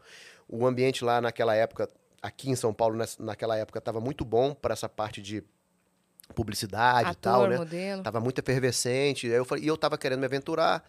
E eu falei assim, vou me dar um ano para ver como é que vai ser. Você tinha pensado em fazer outra coisa? De infância? Sabe aquelas Ó, coisas naque- de- Antes lá eu fazia eu, eu, eu, eu, eu fazia contabilidade, ciências contábeis, estava Uhum. no quarto ano de ciências contábeis. É, eu tranquei a faculdade naquela, naquele momento. Eu trabalhava no Bradesco na época. Já tinha trabalhado como. é, é, já, já, já tinha feito estágio no Banco do Brasil. Tudo na área de Caraca! contabilidade, né? E já tinha feito estágio na, na Secretaria da Fazenda do Estado do Amazonas. E antes disso, eu meu primeiro emprego foi como vendedor de loja. Eu trabalhei na Pacalolo e na Zump, por exemplo. Caraca! Lá em Manaus, no shopping, né? E com 18 anos eu comecei. 17, 18 anos, por aí. E aí eu, eu tava nesse momento da vida, mas morava com meus pais ainda. Então eu tinha, de uma certa forma, uma vida nada de luxo, mas uma vida confortável e segura, né? Uhum. E aí eu falei assim, cara, pintou essa proposta. Eu falei assim, olha, fiz uma- um, um pedido aos meus pais, assim, se acontecer alguma coisa ali, vocês me ajudam? Eu quero um ano só. Eu tinha uma reserva de dinheiro. Fui para São Paulo. Esse, esse convite surgiu como? Foi Eu olheiro? fiz um desfile. Eu fiz um desfile em Manaus, onde foram muitos modelos eh, daqui de São Paulo. Uhum. E aí uma booker daqui me viu e me chamou, me convidou. Mas lá você já estava no desfile. Lá eu desfilava de vez em quando, por hobby, brincadeira, é. Tá. E aí eu fiz esse Teatro desfile. não tinha chegado na sua vida Nunca, nunca tinha feito, eu nunca imaginei que eu seria ator. Ô, louco. Nunca. E aí, um amigo meu, né, é, é, tinha vindo para São Paulo um ano antes e tinha bombado, ele estourou, ele saiu daqui de São Paulo, foi para Milão, ficou, virou um modelo internacionalmente conhecido. E ele o me nome deu os dele é toques, falou assim. Reinaldo Giannichini. Não, não. E ele é Rodrigo Santana. Ah, ele tava bombando. Tava bombando. Ele falou assim, ó, Malvino, cara, tá, o ambiente tá muito bom, você, no teu perfil não seria esse de fazer, ir pro enveredar pra, pra parte de modelo fashion, né? Mas seria mais na parte comercial, de publicidade mesmo. Mas tá muito legal, galera, os cachês estão bons, então vale a pena. Eu falei assim, quer saber, cara, eu quero me aventurar. Conversei com meus pais, eles falaram assim, cara, é isso que você quer? Beleza. Eu tava indo muito bem na, na faculdade, né? Minha, eu- é o meu desempenho, pô, tava muito bem. E eu tinha sido, na época de colégio, um, um moleque muito arredio, muito da bagunça. Meus pais, eu, eu dei muito trabalho para meus pais, né? E aí, como eles viram que eu mudei muito quando, antes de entrar na faculdade, eu mudei quando eu falei assim, cara, eu preciso, preciso parar de ser vagabundo Uhum. e começar a estudar, de, imaginar um futuro para mim. Eu comecei a estudar muito no meu segundo e terceiro ano do segundo grau. Eu, eu- que eu tinha repetido dois anos, meu- meus pais ficaram pé da vida comigo e me, e me tiraram da escola particular, que eu sempre tive acesso às melhores escolas particulares, e falaram assim: ó, não vou mais pagar a escola particular para quem não está dando, é, dando valor a isso. retorno, né? Dando valor a isso. Pô, a gente tá fazendo o maior esforço para pagar uma escola particular para você, você re- repete a segunda vez, né? E aí eu e aí me- eu fui para a escola pública e ali eu tive o choque de realidade. Eu falei assim, cara, de fato eu estava perdendo o meu tempo. Eu- eu- então eu não posso mais dar esse mole. E aí eu falei com eles assim, né? Aí eu- ele falou assim, e você também não vai... ganhar-" Porque eu ganhava mesada, meus pais. Ele falou assim, daqui em diante você não tem mais mesada. Então aí foi eu comecei a trabalhar. Então eu fui para a escola pública e comecei a trabalhar. E aí eu comecei a dar valor à vida, a- a- assim, ao, ao compromisso, à responsabilidade. E falei assim, não, preciso mudar. E aí eu falei, eu falei assim, então vou fazer um cursinho pré-vestibular. Então eu fazia, minha escola era de noite. Eu consegui um trabalho de meio período, que, como vendedor. Depois eu comecei a fazer eh, o cursinho pré-vestibular durante a manhã. Terminava meio-dia, eu ia pro trabalho e dava tempo de eu sair para correr para a faculdade. Começava às sete horas. Então era vida louca, mas esse- esses dois últimos anos foram assim. Quer dizer, o último ano do terceiro ano, eu fiz o cursinho. Aí quando eu me formei, eu não passei, porque eu fui tentar vestibular em Vitória, na, na área mais concorrida de lá, que era a odontologia, né? uma das mais concorridas, que era a odontologia. Acabei não passando. Voltei para Manaus, fiz mais um ano de cursinho pré-vestibular. Ali eu considero foi quando eu, eu, eu realmente eu mudei, eu me esforcei muito. O e aí eu passei, nesse momento não tava na sua vida. eu tive que diminuir. Não tava, eu continuei, mas Continuou. diminui muito nessa época Colocou antes. outra prioridade Eu, por exemplo, eu estudo. competia no jiu-jitsu, eu tive que parar de competir nesse momento, porque eu estava trabalhando muito, estudando muito. Continuei treinando, mas já tinha parado dessa parte de competição. Uhum. Pra dar o gás nisso, né? E aí deu certo, eu passei muito bem na, é, em contabilidade e escolhi contabilidade assim porque eu era muito bom em cálculos, né? E gostava de finanças, essas coisas, né? Da parte financeira. Eu falei assim, ah, acho que contabilidade, contabilidade vai ser legal. E fui para contabilidade. E foi assim. Eu, eu hoje não me, me imagino sendo um contador, mas ao mesmo tempo a contabilidade me deu uma base maravilhosa para empreender. É, com Sim. certeza. Sacou? Porque se eu não tivesse feito a contabilidade, eu não seria empreendedor. Com certeza. Não conseguiria ser, né? Do, É do- do jeito assertivo que eu fui. Eu poderia até tentar, mas eu não acredito que eu seria assertivo como eu fui, Sim. né? E, e aí acabei caindo quando eu fui para quando eu vim para São Paulo em 2001, eu comecei a fazer por que, que eu me tornei ator? Porque eu tinha que fazer os testes de vídeo e eu ficava com muita vergonha, não sabia como atuar ali na frente, né? A pessoa lá que estava fazendo o teste me pedia para fazer, o diretor ali. Ah, faz tal coisa, imagina você ter uma coisa. Cara, como é que eu vou imaginar que tem isso aqui na minha frente? Aí eu tinha que saber mímica, eu tinha que saber. eh, Eu tinha que ter descontração, tinha que saber técnicas de, de voz, de, né? Um monte de coisa que eu não tinha. E deixar aquilo real, orgânico, né? Eu não tinha nada disso, né? E aí eu falei, assim, eu preciso fazer um curso de interpretação. Comecei fazendo um curso. de- E aí, nesse curso, eu comecei a gostar e comecei a me destacar também. Comecei a ter um feedback positivo dos professores, dizendo assim, ó, você tá indo muito bem. Onde foi que você fez? O, o primeiro eu fiz com o Magno Azevedo, Hum. um professor que estava aqui, de- carioca, mas que estava aqui em São Paulo, né? Dando aula, foi uma, um- ele foi indicado pela minha agência, né? Eu- da minha agência, e foi muito legal. Logo em seguida, eu fiz um. Eu me inscrevi para entrar no, no curso de teatro e TV do Wolf Maia, que estava inaugurando em 2001 lá no Shopping Frei Caneca, aqui em São Paulo. Sim. Eu li no tá até jornal, é, eu li no jornal que ele estava abrindo o curso, as vagas eram limitadas, então você tinha que se inscrever. Eu me inscrevi e você tinha que deixar uma foto, tal, teu currículo e tal. Eu deixei lá minha foto. E eles me ligaram uma semana depois: olha, você veio deixar aqui uma foto para o curso do Wolf, que vai começar no final do ano, mas você se enquadra no perfil de uma peça que o Wolf está de um musical de muito sucesso que foi feito no passado, e o Wolf está remontando, que era o Blue Jeans que seria já tinha, sido, já, já tinha sido feito duas montagens anteriores de muito sucesso no Brasil inteiro. Ele estava remontando e a ideia dele era remontar, a- é, inaugurando é, é, a, a escola dele, porque lá dentro da escola dele tem um teatro. Tem, já fui. É. Então ele iria inaugurar ali. Ele falou assim: você não quer fazer o teste? Eu falei assim: ah, claro que eu quero. Eu falei assim: você, você can... é um musical, você canta e dança? Eu falei, eu menti. Eu falei assim: ah, não, canto, danço, claro e tal. Nasci pra Pois isso. é, nasci pra isso. Meu, vida toda. Quando eu nasci, Você eu não nem vou chorei, eu cantei. Eu falei assim, eu quero ver esse teste, vai que, né? E acabou que eu fiz o teste e, cara, não sei como, eu passei. Com um monte de gente fazendo o teste lá naquele momento.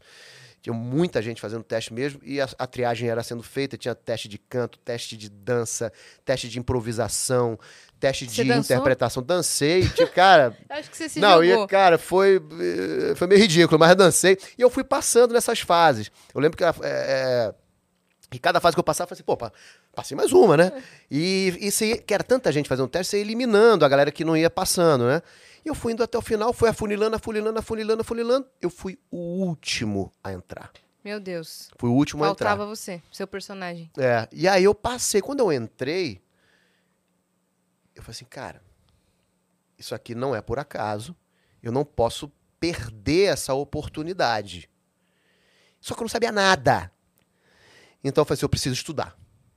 Aí eu caí, mergulhei nos estudos mesmo, assim, né? Fui procurar, fiz o os dois primeiros módulos do curso do Wolf, que duraram aí, durou acho que um ano. Aí depois eu mudei, fiz Você outros entrou ao cursos. mesmo tempo, tipo assim, você entrou pro personagem e já começou o curso dele ou você teve É, que porque logo que, que não, logo que a gente entrou no personagem, a, a peça estreou, e logo em seguida ele começou, eh, A ele, turma nova. ele inaugurou a turma, a primeira turma, eu fiz parte da primeira turma dele. Nossa. E aí eu entrei, pô, professores fantásticos, né? Você lembra de alguém da sua turma que tava com você que tá até hoje aí também? Lembro, olha, a Paola Oliveira não era da minha turma, mas ela entrou logo em seguida, acho que foi da turma seguinte. O Daqui a pouco vem o esqueci nome. o nome dela, foi da minha turma inclusive. Na sua primeira, na primeira turma do Wolf. Da minha primeira turma, fez várias novelas. É, porque eu, eu, de, eu de nome eu sou, eu sou foda, cara. Aham. Mas é uma grande atriz, mas que começou na minha primeira. Tu fez, é, fizemos cenas, inclusive, de par romântico lá no, no, no Wolf. É, cara, foi muito legal. Então, e aquilo foi me dando um aprendizado. Eu- e, foram três anos assim, estudando. Então, eu, eu considero que esses três anos em São Paulo, estudando, depois que eu entrei na peça, a peça já me trouxe um grande aprendizado, porque era uma peça profissional. Ali eu já comecei a aprender, né? Na marra. Você tá, aprende fazendo, né? E errando também, né? E, e mais a- a- aprende fazendo. E depois os cursos me deram uma base boa para me deixar como é que eu considero? Quando surgiu uma segunda grande oportunidade, que foi a novela Cabocla, eu já estava capacitado para fazer ela, Tava. né? E Você tava morando sozinho por aqui? Na época eu dividi apartamento com mais três amigos aqui em São Paulo. É. São foi meus a, amigos até hoje, Essa amigos. foi a fase dos excessos ou isso foi antes de você? Não, as, as fases dos excessos já Foi foram a lá em Manaus, meu amigo. Foi- Foi a- quando você repetiu, né? Aqui eu dei uma repetidinha, assim. É. De leve. Mas deixa abaixo, né?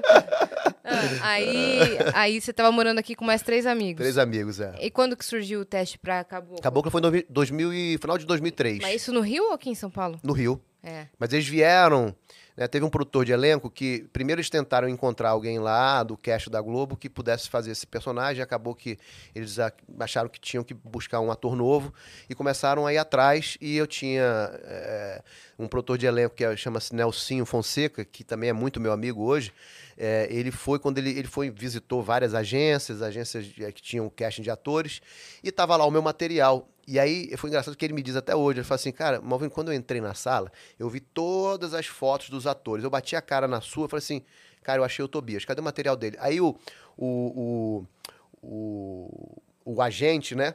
Que é meu agente até hoje. Falou assim: não, peraí, eu tenho outros atores aqui também. pra- Ele é muito bom também, mas eu também tenho outros pra te mostrar. Não quero te mostrar só ele, não. Ele falou: não, não, não, não. Eu quero primeiro ver ele. Tem um material de vídeo dele? Ah, tem, mostra aí. Ele plum, mostrou, eu tinha uma cena minha. Aí ele olhou, não quero ver mais nenhum. É ele mesmo. Tobias, tá aí. Tobias. Aí eu fui, fiz os testes, claro. Obviamente, eu fiz primeiro um teste lá no Jardim Botânico, Aham. né? É um pré-teste de, de vídeo com vários outros atores. Inclusive, foi nesse teste que eu conheci o Heriberto Leão, que é muito meu amigo, é meu, meu irmãozaço, assim. Vocês bem E- no comecinho ali da, da carreira. É, foi muito legal, porque eu fui, eu fui fazer uma cena com ele, ele fez o, o Tomé, eu fiz o Tobias. E essa novela foi muito marcante, né? Desde a primeira versão, a segunda tinha muita expectativa em cima dela. Uhum. Era a volta de uma novela do Benedito, que fazia muito tempo que, que não vinha, né? E aí a gente, pô, quando eu fui entrar na. Eu fiz o teste com vários outros atores, quando eu fui entrar com o Heriberto, alguém pediu a sala emprestada, a gente foi para uma sala anexa, ficamos conversando eu e ele, e criou uma sintonia ali entre mim e o Heriberto muito legal. Quando a gente foi entrar na sala antes, ele me parou assim, olhou para mim, Malvino, é o seguinte, presta atenção. Você vai ser o Tobias e eu vou ser o Tomé. Nossa, não acredito. Já tá escrito. Dito e feito. E assim foi. Depois a gente fez outro teste lá já nos estúdios da Globo, caracterizado, com outros atores também. E a mesma coisa, escuta, eu tô te falando. Somos nós e acabou. Vambora. Aí você ligou pros seus pais. Sabe É, eu aquele um assim, é, ano lá é, que eu falei? Pode deixar quieto. Vão ser mais anos aí. E aí mudou a minha vida, né? Porque também, Em quanto tempo isso considero- aconteceu? isso entrei. Eu cheguei. Saí de São Paulo, de, de, de Manaus para São Paulo em 2001, em janeiro de 2001, quando foi em. Lá para dezembro, mais ou menos, de 2003, eu fiz o teste. Em janeiro de 2004, eu já estava na Cabocla, né? Que isso, então foi cara. muito pouco tempo, três anos, né? Sim. Em três anos. E, e, e ali também foi um novo momento para mim de aprendizado, porque eu era um, um ator muito novo ainda, é, com pouquíssima experiência. Então eu também fui aprendendo fazendo, na marra, eu considero que eu fui Quais aprendendo foram na marra. os primeiros sustos que você levou de estar de tá com gente assim muito grande? Não, eu não tive susto nenhum com relação a isso. Pelo contrário, eu fui com muita confiança, né? É, mas ao mesmo tempo me dava muito prazer de estar ali com todos aqueles nomes que eu era fã, né? E que eu admirava tanto. Pô, a primeira cena que eu fiz com um, um- um, é, pô, Sebastião Vasconcelos, fazia meu pai. Porra, sabe? Tony Ramos, é, Mauro Mendonça, Mauro Mendonça. Cara, tantos atores isso. fantásticos, assim, sabe? É, Patrícia Pilar. Maravilhosa. Era, era assim, era- era- eu, eu me sentia muito feliz ali de estar de estar contracenando com toda aquela galera ali, com tanta experiência, né? E, e de eu ter muita admiração por eles. Uhum. Pra mim foi fantástico. Mas ali, pra mim, eu falei assim, cara, eu tô aqui também, eu não posso perder essa oportunidade. Sim. Continua a estudar, se esforçar, se dedicar. Uma coisa que era muito difícil pra mim no início era como decorar aquele volume de texto. Eu já- peguei um personagem muito importante, né? De cara. Então, eu não tinha tanto tempo pra me dedicar aos estudos. E É de um dia pro outro, né? existem técnicas de você decorar e assimilar o texto. Eu não tinha essas técnicas, né? Então, cara, eu perdia noites e noites, eu ficava sem dormir, ficava meio tenso, sabe? É- Era uma loucura. Foi um ano bem. E aí eu fui entendendo como melhorar essa dinâmica de, de assimilar o texto. Hoje Uhum. eu tenho uma técnica que eu decoro muito rápido. Qual, qual, qual? Primeiro tem um entendimento. Primeiro, é, cada um tem encontra a sua, né? Primeiro eu- eu faço o entendimento da cena inteira. Eu busco tentar entender ela, entender o porquê, qual o sentido daquela cena. Né? Porque se você não tem um sentido, já começa a querer decorar logo, você não, não realiza a cena. Uhum. Você não tem a intenção da cena. É, o que, que é o fundamental dessa cena? Ou tenta encontrar algumas coisas fundamentais que fazem mais importantes dessa cena. Por que, que você está falando aquilo? Por que você está fazendo ela? O que- sabe? Quando você encontra isso, você vai dar mais ênfase em alguma coisa. Né? A- a- Ali vai, aquela coisa vai ter que chamar mais atenção porque Sim. a- aquela cena é para aquilo. Aí você começa, aí depois eu vou por partes. Eu vou pela primeira parte, primeira parte, segunda parte, e já vou tentando criar algumas intenções naquilo. E vou fazendo uns testes. Aí eu testo de uma maneira. Aí eu tento, às vezes. Tá, eu acho que ficou legal assim, mas Isso mais na voz ou no corpo junto? na intenção, às vezes também criando já uma dinâmica, mesmo que essa dinâmica mude, no- eh, na cena, a gente já sabe mais ou menos. Você já sabe onde vai ser a cena. Sim. Né? A tá cena vai ser num cenário tal. Se a novela já estreou, eu já sei como é o cenário, eu já sei o que, que eu posso já pré-usar daquele cenário. Obviamente, quando eu for lá, o diretor pode fazer uma marcação completamente diferente da minha. Não importa, mas eu já tenho uma base. Uhum. E eu posso sugerir também, né? É, E aí eu já tenho aquela, aquela base formada. Se- Mas eu não posso engessar ela. Eu tenho que deixar livre para mudar Sim. né? E quanto mais você tem o texto decorado, mais livre você fica para conseguir absorver uma nova, um novo tom, de, de dar um novo tom para aquilo. E também ouvir o teu, o teu parceiro, porque se você tá só preso no que você criou, você não ouve ele. O cara te dá uma para você não rebate da mesma maneira, você re- re- rebate errado. Aí fica uma, uma, uma cena dissonante. Por isso que às Né? vezes é, ensaiam, né? No, no camarim antes de passar. É, mas mesmo com ensaio, muitas vezes tem atores que ficam muito imbuídos do que ele construiu E não trocam. e não trocam, né? E é ruim quando isso acontece. É muito legal quando há o jogo, o jogo se estabelece, Sim. né? É, e aí, é- bom, no final, depois que eu passo muitas vezes, eu tento passar a cena inteira, inteira. Se eu tiver muito cansado, eu gravo.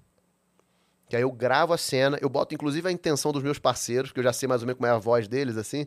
Eu, eu imito um pouco. É, Qual é que é? Qual é que é? Tobias. eu imito um pouquinho. Qual é que é? Você sabe a história do qual é que é, hein? Que tá. Não, que não. tá É o meme da Carolina é Dickman. o meme da Carolina Dickman. Que é, a gente. a- eu não sei de onde veio a brincadeira que começou nossa, Aham. mas depois disso, a, a Globo postou É. um meme falando que é. Não, já tinham algumas pessoas comentando Falando. no Twitter. Aham. E aí, depois disso, a Globo postou, tipo, é, cena da, da Carol em várias novelas. Todas as personagens dela, assim. E aí a legenda é assim: é, a gente não sabe o que, que tava acontecendo na cena, mas com certeza a Carol tava falando. Qual é que é, hein? Porque, que é, hein?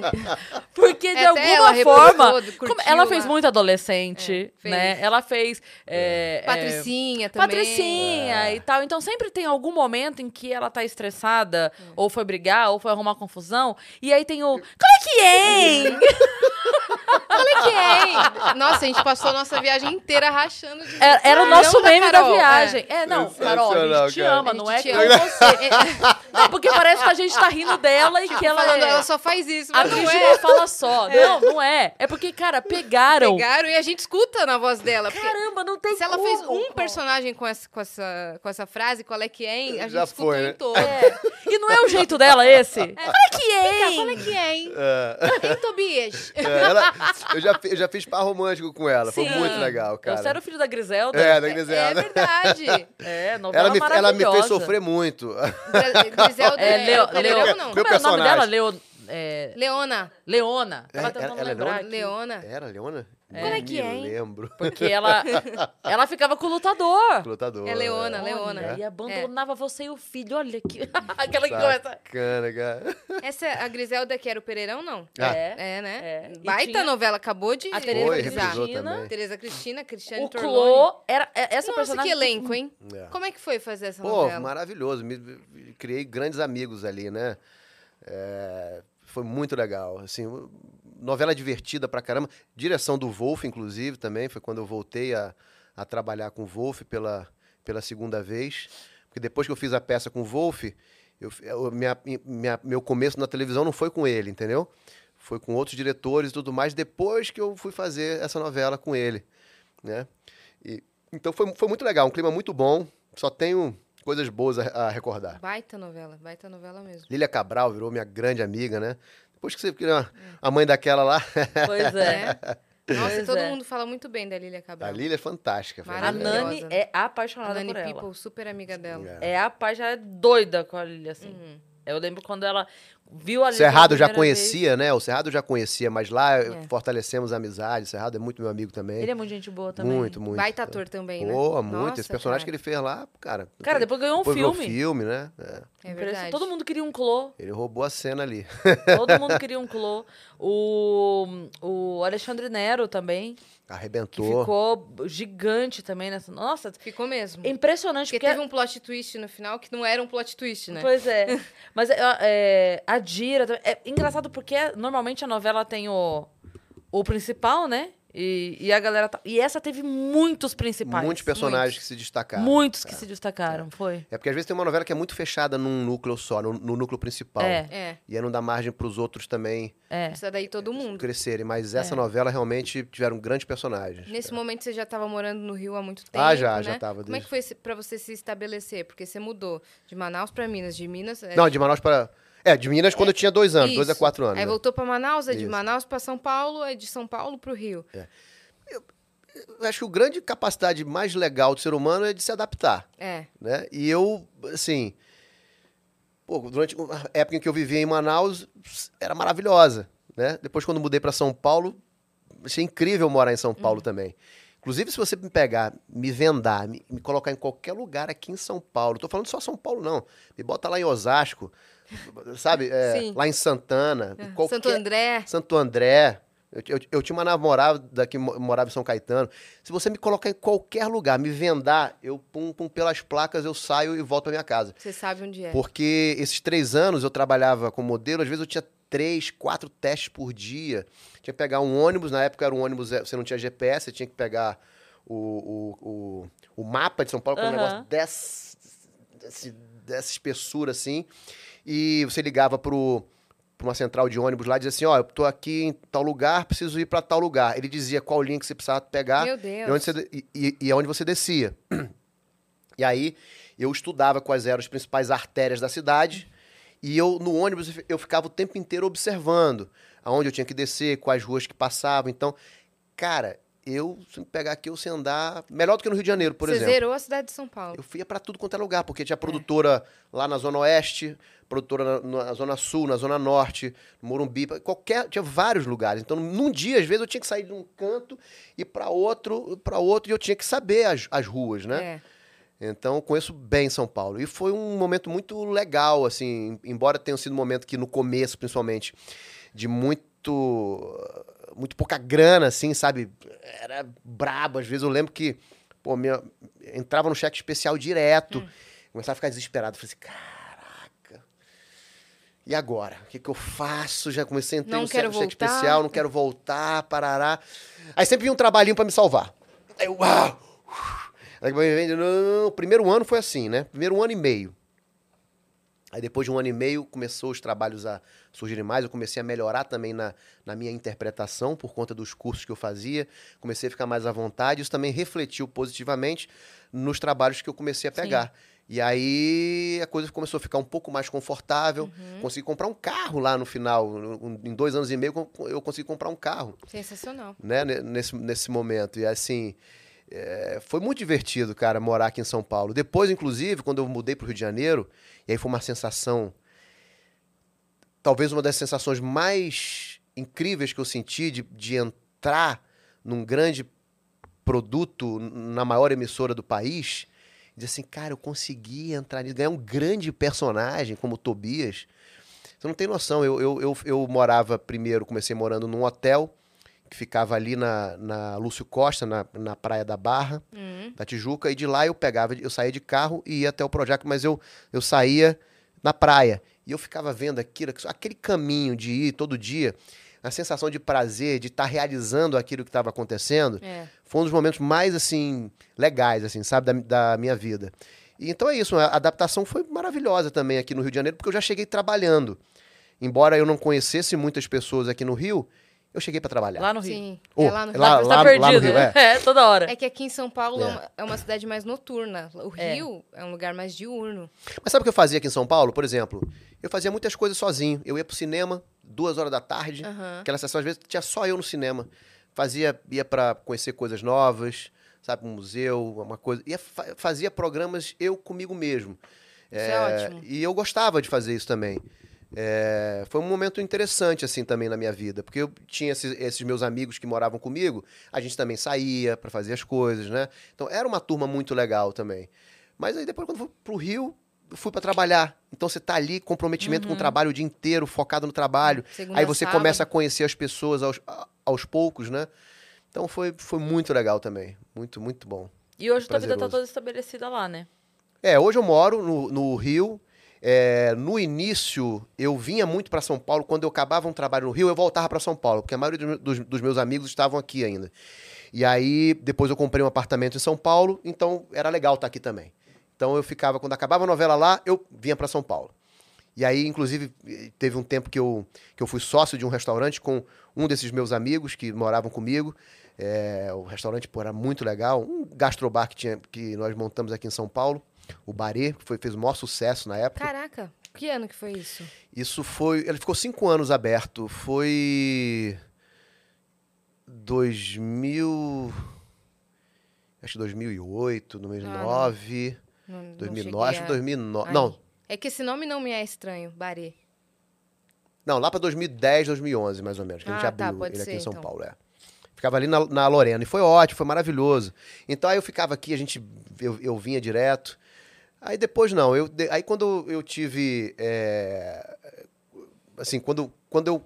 Quando eu casei com a Kira, quando, na verdade, quando eu comecei a namorar com a Kira, um mês depois, um mês e meio depois, ela engravidou. E a gente já juntou, a coisa deu certo.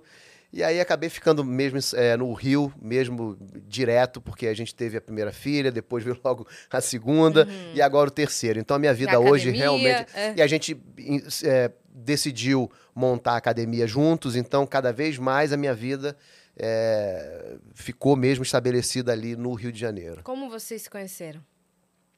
Foi engraçado, porque hoje ela me conta, né?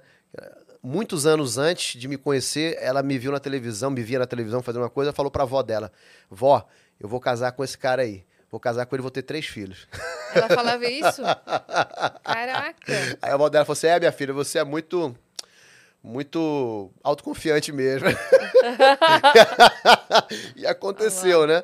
Mas aí, quando ela descobriu que eu tava solteiro, que eu tinha ficado solteiro, ela foi lá e falou com o Maurício Matar. Maurício Matar sabia que o Maurício Matar é, me, me, conhecia e o Maurício Matar já foi padrasto dela uma, uma, época. Ele foi casado com a mãe dela. Caraca. Inclusive tem uma filha, ah, quer dizer, a Kira tem uma irmã, filha do Maurício, com a mãe dela. E aí o Maurício me ligou. Pô, conhece a Kira e tal. Aí eu. Eu amo essas pontes. É, Maravilhoso. Assim, eu, eu adoro. Maurício, conheço, claro eu conheço, mas por que você tá me falando isso? Não, não, não. É porque é o seguinte, cara. Não fala para ela, se por acaso você conhecer ela.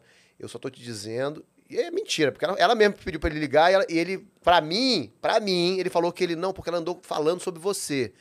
E como eu sei que você é um cara gente boa e tudo mais, pô, eu não quero que ninguém, que ela não se envolva com pessoas que não sejam legais, eu pô, achei legal te falar. Aí eu falei assim, pô, beleza, obrigado pelo toque, cara. e aí, assim, um belo dia eu fui num, num, numa festa com um amigo meu, é, o, o, o Thiago Mansur, que é DJ. Sei quem é. Sabe, né? Uhum. E ele foi tocar lá do no. Do Jetlag, não? É, do Jetlag. E ele foi tocar num Halloween, numa festa de Halloween lá no Rio de Janeiro. E ele foi comigo, a gente chegou, foi, foi, foi, foi comer antes num restaurante. E ele postou. Postou na, na no, no, Instagram dele, ela viu, porque ela seguia ele também, que ela conhece ele também. Ela viu assim, e viu que a gente de lá ia para esse Halloween. Ela falou assim: ah, vou lá. e me catou Ela lá, e me gota, catou lá. fez uma gota de sangue aqui, um cortinho é... fake e falou: vou pro Halloween, festa fantasia. Eu tô pronto. E ó, me catou lá, cara. É mesmo? Não, porque aí quando eu vi ela chegar, eu que fui atrás dela, porque eu já sabia, né? Peraí, né? Ah, ah. Mas você achou que ela tava que... lá por acaso? Achei. E ela se fez que não sabia de nada e tal, mas tudo bem, né? e aí deu que certo. Que maravilhosa. É. Ela armou tudo e se Armou de... tudo, se fingiu de morte. Caraca, velho. Na, na, verdade, na verdade, essa festa nem ia acontecer. É. Ela que marcou, ela a, marcou festa. a festa. Olha aí. Quase isso, quase ela isso. Ela ligou pra avó, Caramba. falei, vó. Né? Cara, é. que doideira. Ah, teve um objetivo, né? Foi. É, então. Foi lá. Pô, a mulher é pentacampeã de jiu-jitsu, é? pentacampeã pois é. mundial.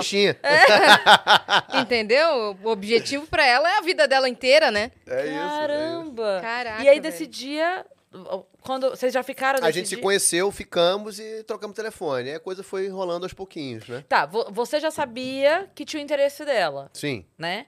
E, obviamente, você também teve interesse, mas aí depois desse dia, como é que.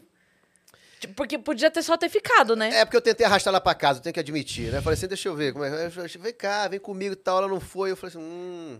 ficou fazendo doce aqui, né? Aí É pra ter um segundo ficou fazendo encontro. doce e tal. Mas eu, houve uma sintonia ali muito, muito boa, né? É, a gente só se beijou no primeiro dia. E, e aí houve essa sintonia, eu falei assim, cara, eu gostei dela, gostei da energia. E eu, claro, eu já sabia quem ela era, né? Já sabia da história da família, até porque eu fui praticante de jiu-jitsu. Então tinha alguma coisa também em comum, né? Tinha papo em Total. comum. Tinha o papo. E o nosso papo rendeu muito bem. Eu acho que o, o grande lance foi isso. Eu gostei muito da energia dela, né? E eu falei assim, ah, quem sabe? E a gente foi trocando contato, a gente né, trocou telefone. Ah, vamos se encontrar de novo. Aí foi se encontrando, encontra mais um dia, conversa, mais um dia, conversa. ah, aí acabou rolando. Olha aí. Caraca, Caramba. baita história. é muito legal. ver assim, né? Vamos Quando- trazer ele, vamos, vamos trazê-los na semana do Dia dos Namorados. Do ano que vem. Vênus, do É, a gente sempre pro- a gente planeja uma semana dos namorados. E aí, cada vez ela vai aumentando. Esse ano, a nossa semana do ano passado foi uma semana. Esse ano já foram duas semanas. Daqui É. a pouco a gente tá Vai ser fazendo um o mês mês. dos namorados. Vai ser só Daqui a casal. pouco é o ano dos namorados. Só vem Porque a gente conhece uma história de casal e fala assim, peraí, vamos trazer. É, né? vamos trazer Peraí, não, a gente deve ser legal. Deve ser legal. Não, mas legal conhecer a história de vocês. É, e o mais legal é que é isso, porque a gente acaba que, na verdade, o que nos uniu muito, obviamente que, né, teve uma, ali uma, uma, uma coisa, é, uma atração física, obviamente, mas os valores, principalmente, né? Os valores é que nos, que nos uniram cada vez mais. Porque se, não- se os valores não batem, não tem jeito, uma hora acaba, né? E aí os valores todos, tanto dela quanto da família. A família dela, cara, eu consegui, eu me inseri na família dela, né? Tanto do, por parte de pai dela, quanto por parte de mãe. Assim como ela também se identifica muito com a minha família, né? Com relação aos valores. Então, aí a coisa casou Deu match. de maneira, deu match total. Total, né? né? Você comentou que depois da pandemia você não fez mais nenhuma novela. A sua saída foi antes? Foi antes um pouquinho. Ah, tá, foi não em foi janeiro. devido à pandemia, então. Não, foi em janeiro. Em janeiro que terminou meu contrato lá e aí a gente não renovou. Uhum. Aí logo depois veio. a- já tinha terminado, quer dizer, eu tinha, não tinha renovado o contrato, mas já tinha sido chamado, inclusive convidado, para fazer uma participação em Malhação. Muito legal, ia ser, pô, ia ser incrível. Ia ser demais. Cara, porque era um personagem muito legal. E a história era muito boa também. E eu tava amarradão de fazer, já tinha havido também o convite para fazer o negociador, que seria naquele ano. E ainda tinha mais uma outra proposta a viabilizar, né? Uhum. Então já tava com esses três projetos ali, aí veio a pandemia, a ma- a malhação já foi de cara cancelada. Foi. Depois acabou, né? Acabou, acabou, né? Pois é. É. Caramba. Ela ia ser É. gravada, ela foi cancelada e depois cancelada completamente. Completamente, é, infelizmente. Mas e Infelizmente, aí. porque É, eu acho que não- marcou É, muito né? legal. E para um público bacana, né? Aborda, Muito. a, a abordagem mais jovem, né? Eu acho legal também. E aí acabou que, bom, não teve jeito. Valeu, Dani. É, desses projetos, o único que permaneceu foi o negociador, que foi adiado e a gente conseguiu fazer no início desse ano. Né? É, tá servido um cafezinho? Eu aceito. Aceita? E hoje eu tô assim, é, tô Então, meio que livre, assim, pra. Né, eu não, não tenho mais um vínculo com uma emissora só, mas, Mas posso fazer lá, se tiver convite. dúvida, pode- você prefere coado ou prefere expresso? Temos as O duas. expresso, o expresso. Tá. expresso. Boa. É porque a gente prefere o coado, por isso que eu perguntei. É, mas o modelo de contrato atualmente não tá mais assim, por, por obra? Eu acho que cada vez mais será dessa maneira, né? Uhum. É, E eu acho isso bom, inclusive, para todos, para todo mundo. Sim. Eu acho que dessa forma o mercado também se diversificou, né? Eu acho que hoje ele dá mais oportunidade para atores que antes não tinham oportunidade de entrar naquela é, naquele funil, porque era um funil, né? Quem tinha ali aquela, aquele contrato mais fixo, ele era todo o tempo chamado, né? E tinha muita gente de fora querendo entrar que ficava esbarrando, Sim. pessoas muito talentosas que esbarravam naquela barreira. E não, e não conseguiam, né? E, e ficavam dependendo muito, assim, de só do, é, é, do teatro ou de alguma coisa, assim, que vinha de, é, de forma mais esporádica, É. né? E aí, cara, o cara tinha que viver... Imagina só viver disso, é difícil, de né? frila e de peças. O cara fica de assim, peça, de frila, e aí ele tem que ser um corretor de imóveis para conseguir né, ter uma. é, conseguir complementar Que é a realidade de muitos atores, Sim. né? é a realidade de muitos atores. Mas agora tem melhorado por conta desse novo cenário. Porque tem outros players atuando, né? Você vê que agora diversificou. tem muitos produtos sendo feitos e essa coisa de não ter mais contrato fixo cada É. vez é, mais Ajudou, né? ajudou a qualquer pessoa pode ser chamada a partir do talento que ela tem, Sim. né? E a pessoa também fica livre no, no intervalo, né? É. Então, assim, porque antes a pessoa era contratada, ela podia estar ou não em obra, mas ela estava amarrada. Então, ela não estava aparecendo e ela não podia aparecer em lugar nenhum também. Agora é assim, ou eu tô aí ou eu não tô. E se eu não estou, eu posso fazer qualquer outra coisa que eu queira. Sim, né? É, preciso- e, e, é assim, e, e claro, obviamente, que muita gente que antes estava muito confortável com um- uma coisa mais garantida, com um tempo maior, vai ter que fazer uma reorganização é, e planejamento de carreira, né? Vai Uhum. ter que fazer isso, planejamento de carreira mesmo. É, então, é, é bom até pra, pra pessoa É bom, às vezes do sim, mesmo, sair, né? do, sair Da da mesmice, da zona de conforto, né? É. Eu acho bom. O seu período pandêmico, né, que, que ainda não acabou, mas a gente já está em outra fase da pandemia, mas a, a fase mais pesada. Como é que foi para você? Você focou mais no esporte? Você A focou gente- mais na família? Cara, a gente teve que. Eu tive que focar muito assim, como manter a Grace Core é, viva, porque nós tínhamos naquele momento. A empresa tinha um ano e meio e tinha crescido. A gente tinha. Eu lembro que na semana anterior a gente estava comemorando que a gente tinha alcançado 300 alunos. Uhum. E isso é um crescimento fantástico para uma academia de jiu-jitsu, né? É, e a gente, nessa comemoração, a semana seguinte veio a pandemia, fechou tudo. A gente fez uma- um, um pedido aos alunos que, que, que, que permanecessem é, com a mensalidade. A gente fa- faria da, que aquela mensalidade seria. ficaria ali de crédito para eles usarem Top. da maneira como eles quisessem usar quando a gente reabrisse, né? E muitos continuaram, mas outros não tiveram condições. E tiveram porque ca- cada um sabe Claro. as suas dificuldades e tudo mais. Então, assim, foram saindo alunos. A gente, quando voltou, cinco meses depois, a gente estava com 160 alunos. Uhum. É, nós só conseguimos permanecer por conta daquela daquela daquela política do governo de, de, de, de oferecer às empresas que mantivessem aos seus funcionários é, que mantivessem os seus funcionários é, é, que não demitissem os seus funcionários você- ele cobriria é, o valor do, do, é, é, do, do salário daquela pessoa, mas a gente se comprometia, durante dois meses, a gente se comprometia em manter ele, ele, Empregado. ele empregado mais dois meses. Né? E a gente Sim. conseguiu manter assim todos os Nossa, nossos funcionários. Né?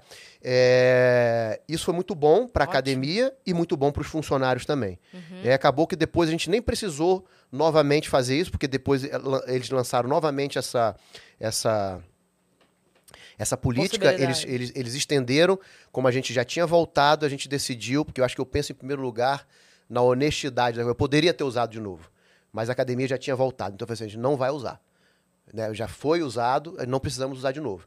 E assim a gente conseguiu E voltar você não usar possibilita que isso se estendesse para quem estava precisando. tava de fato. precisando. É. Sim. obviamente, né? E aí a gente voltou e, cara, foi um sucesso, porque tava muita gente presa dentro de casa. A gente atua muito com criança. Imagina uma família que as- as escolas fechadas, né? Tudo fechado, a gente com re- re- restrição em quase tudo. As pessoas agoniadas para fazer, para ter uma atividade para os filhos e, e- e- tendo a possibilidade de botar as crianças no jiu-jitsu. Cara, a gente teve um crescimento estrondoso quando nós voltamos, né?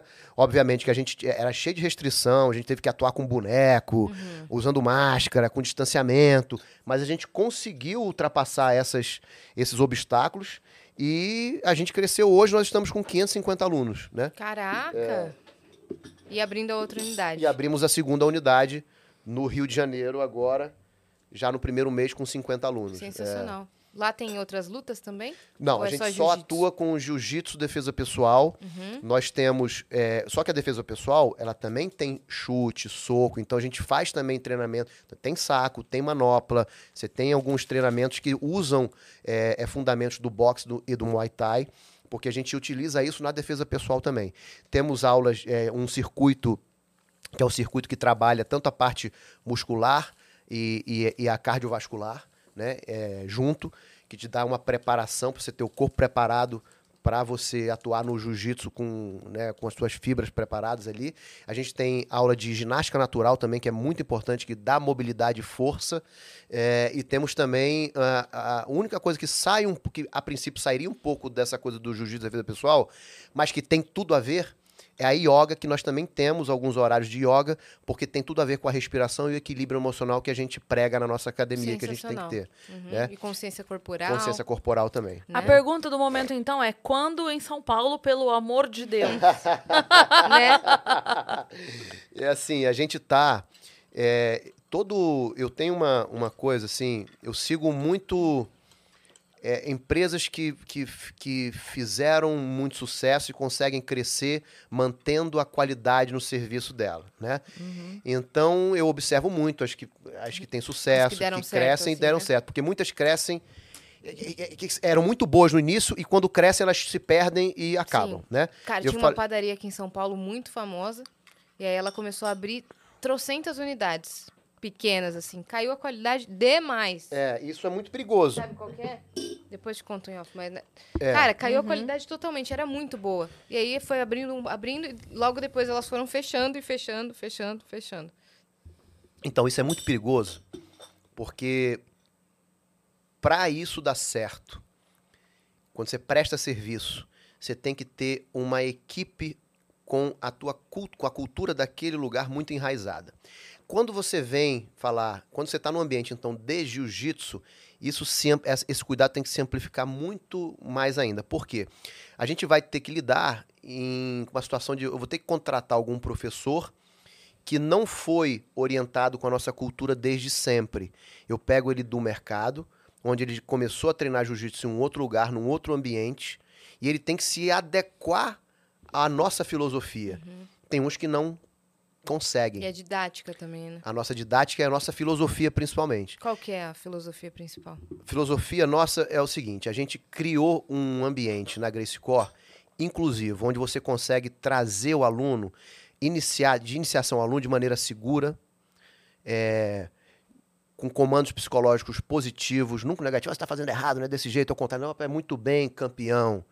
Porra, você está indo muito bem, mas quem sabe se a gente não pode melhorar dessa forma aqui? Isso tanto, isso na atuação com criança, isso aí você muda completamente a chave de como ela recebe os comandos, entendeu?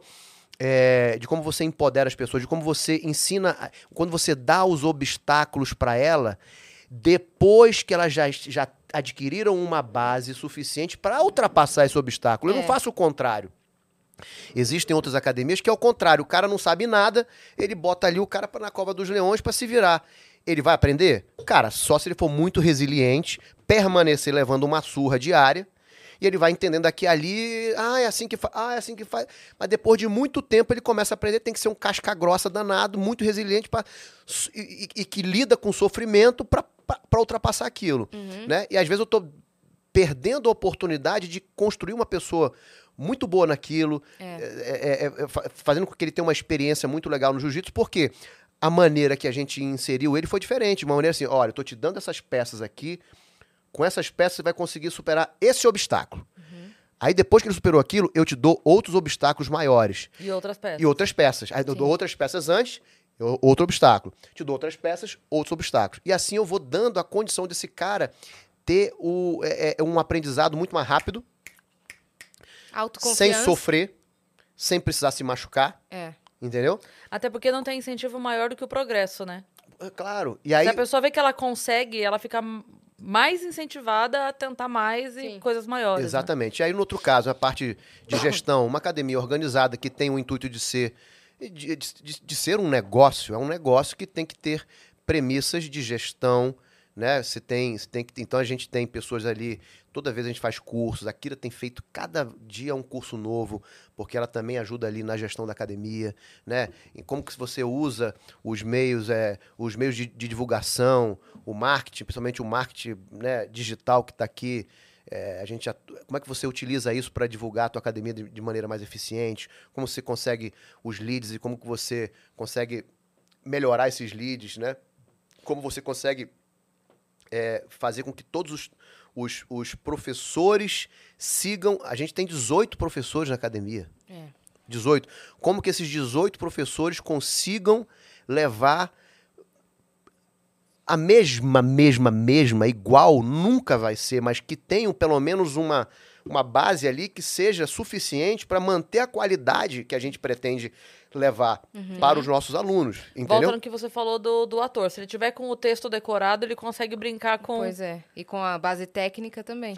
Então, nisso, acaba que é, é, ou te- foi tendo que haver uma seleção natural das pessoas que conseguiam permanecer ali, entender o conceito e continuar. E hoje a gente tem um time muito legal. Só que abrir a segunda unidade perto da primeira. Para eu ter a condição de criar uma nova equipe para aquela. Então, como é que a gente está fazendo? Estou fazendo um rodízio. Os professores migram, eles têm, dão, dão aula aqui na, na, na nossa primeira unidade e eles têm horários que eles vão nas outras também. Porque se eu ponho uma equipe completamente nova naquela unidade, pode ser que poderia ser que não mantivesse a mesma qualidade que a gente já mantém aqui. Não, os novos professores que estão entrando para depois assumir e ficar numa, ali naquela nova unidade, eles vão ter que passar aqui na principal. Então eles Sim. vão receber, eles vão estar ambientados com tudo que a gente já faz há quatro anos, né? Para quando a gente sentir que eles têm a capacidade de já ficar ali mais fixo na outra unidade, eles podem ser migrados para lá. E a gente vai abrir, eu pretendo abrir uma terceira unidade no Leblon, que também ainda é perto. É. A gente consegue ter proximidade de fazer essa migração dos professores. Aí a gente vai ter três academias. Pô, se eu tenho 18 professores numa academia, né? Eu vou ter 36 é, numa duas. segunda, né? E quanto? 48? Não, não, é, não é, 52. Eu, eu tô 54, mal, é, né? 50, é. Então eu vou ter um número é, depois muito maior para ter a capacidade de aí assim quem quais são volta aquelas empresas que eu que eu olho e digo assim qual é a empresa que eu posso me inspirar para trazer para fazer com que a, a Grace Core siga algumas premissas e, e consiga crescer com qualidade. Eu estou me inspirando muito no crescimento do coco bambu, que embora não seja de jiu-jitsu, é de alimentação. Uhum. Eles fazem, eles têm um sistema muito interessante, né? Onde eles é, cresceram primeiro próximos a eles, né? Criam muito, enraizam muito a cultura com o pessoal local ali. E eles oferecem, depois que eles sentem que aquele local, às vezes um cara que foi pego ali, um engenheiro, sei lá, um administrador, um advogado, ele entra para ali pro time, vai fazer parte daquela gestão ali. Quando ele sente que aquele cara tá preparado, ele oferece um cara novo muitas vezes, né, que tem aquela ambição de crescer. Ele oferece, olha, você não tá afim de mudar, ir lá para aquela outra cidade, eu vou te dar 8% do negócio. E você, claro, vai ter as, as metas para você manter essas metas aí. Mantendo essas metas, esse percentual é teu. Eu ofereço mais ou menos uns 20% para o mercado, para algum, algum player local que queira investir nesse negócio, que tenha também um certo grau de influência e possa atrair público para a gente, entendeu? E a gente mantém um percentual maior, né, para ser ainda é, é, dono, dono. do negócio, né? Mas que a gente tenha pessoas, é, é, parceiros que possam nos ajudar nisso, porque a gente não tem como, você tem que ter pessoas ali que sejam o nosso olho, É. né?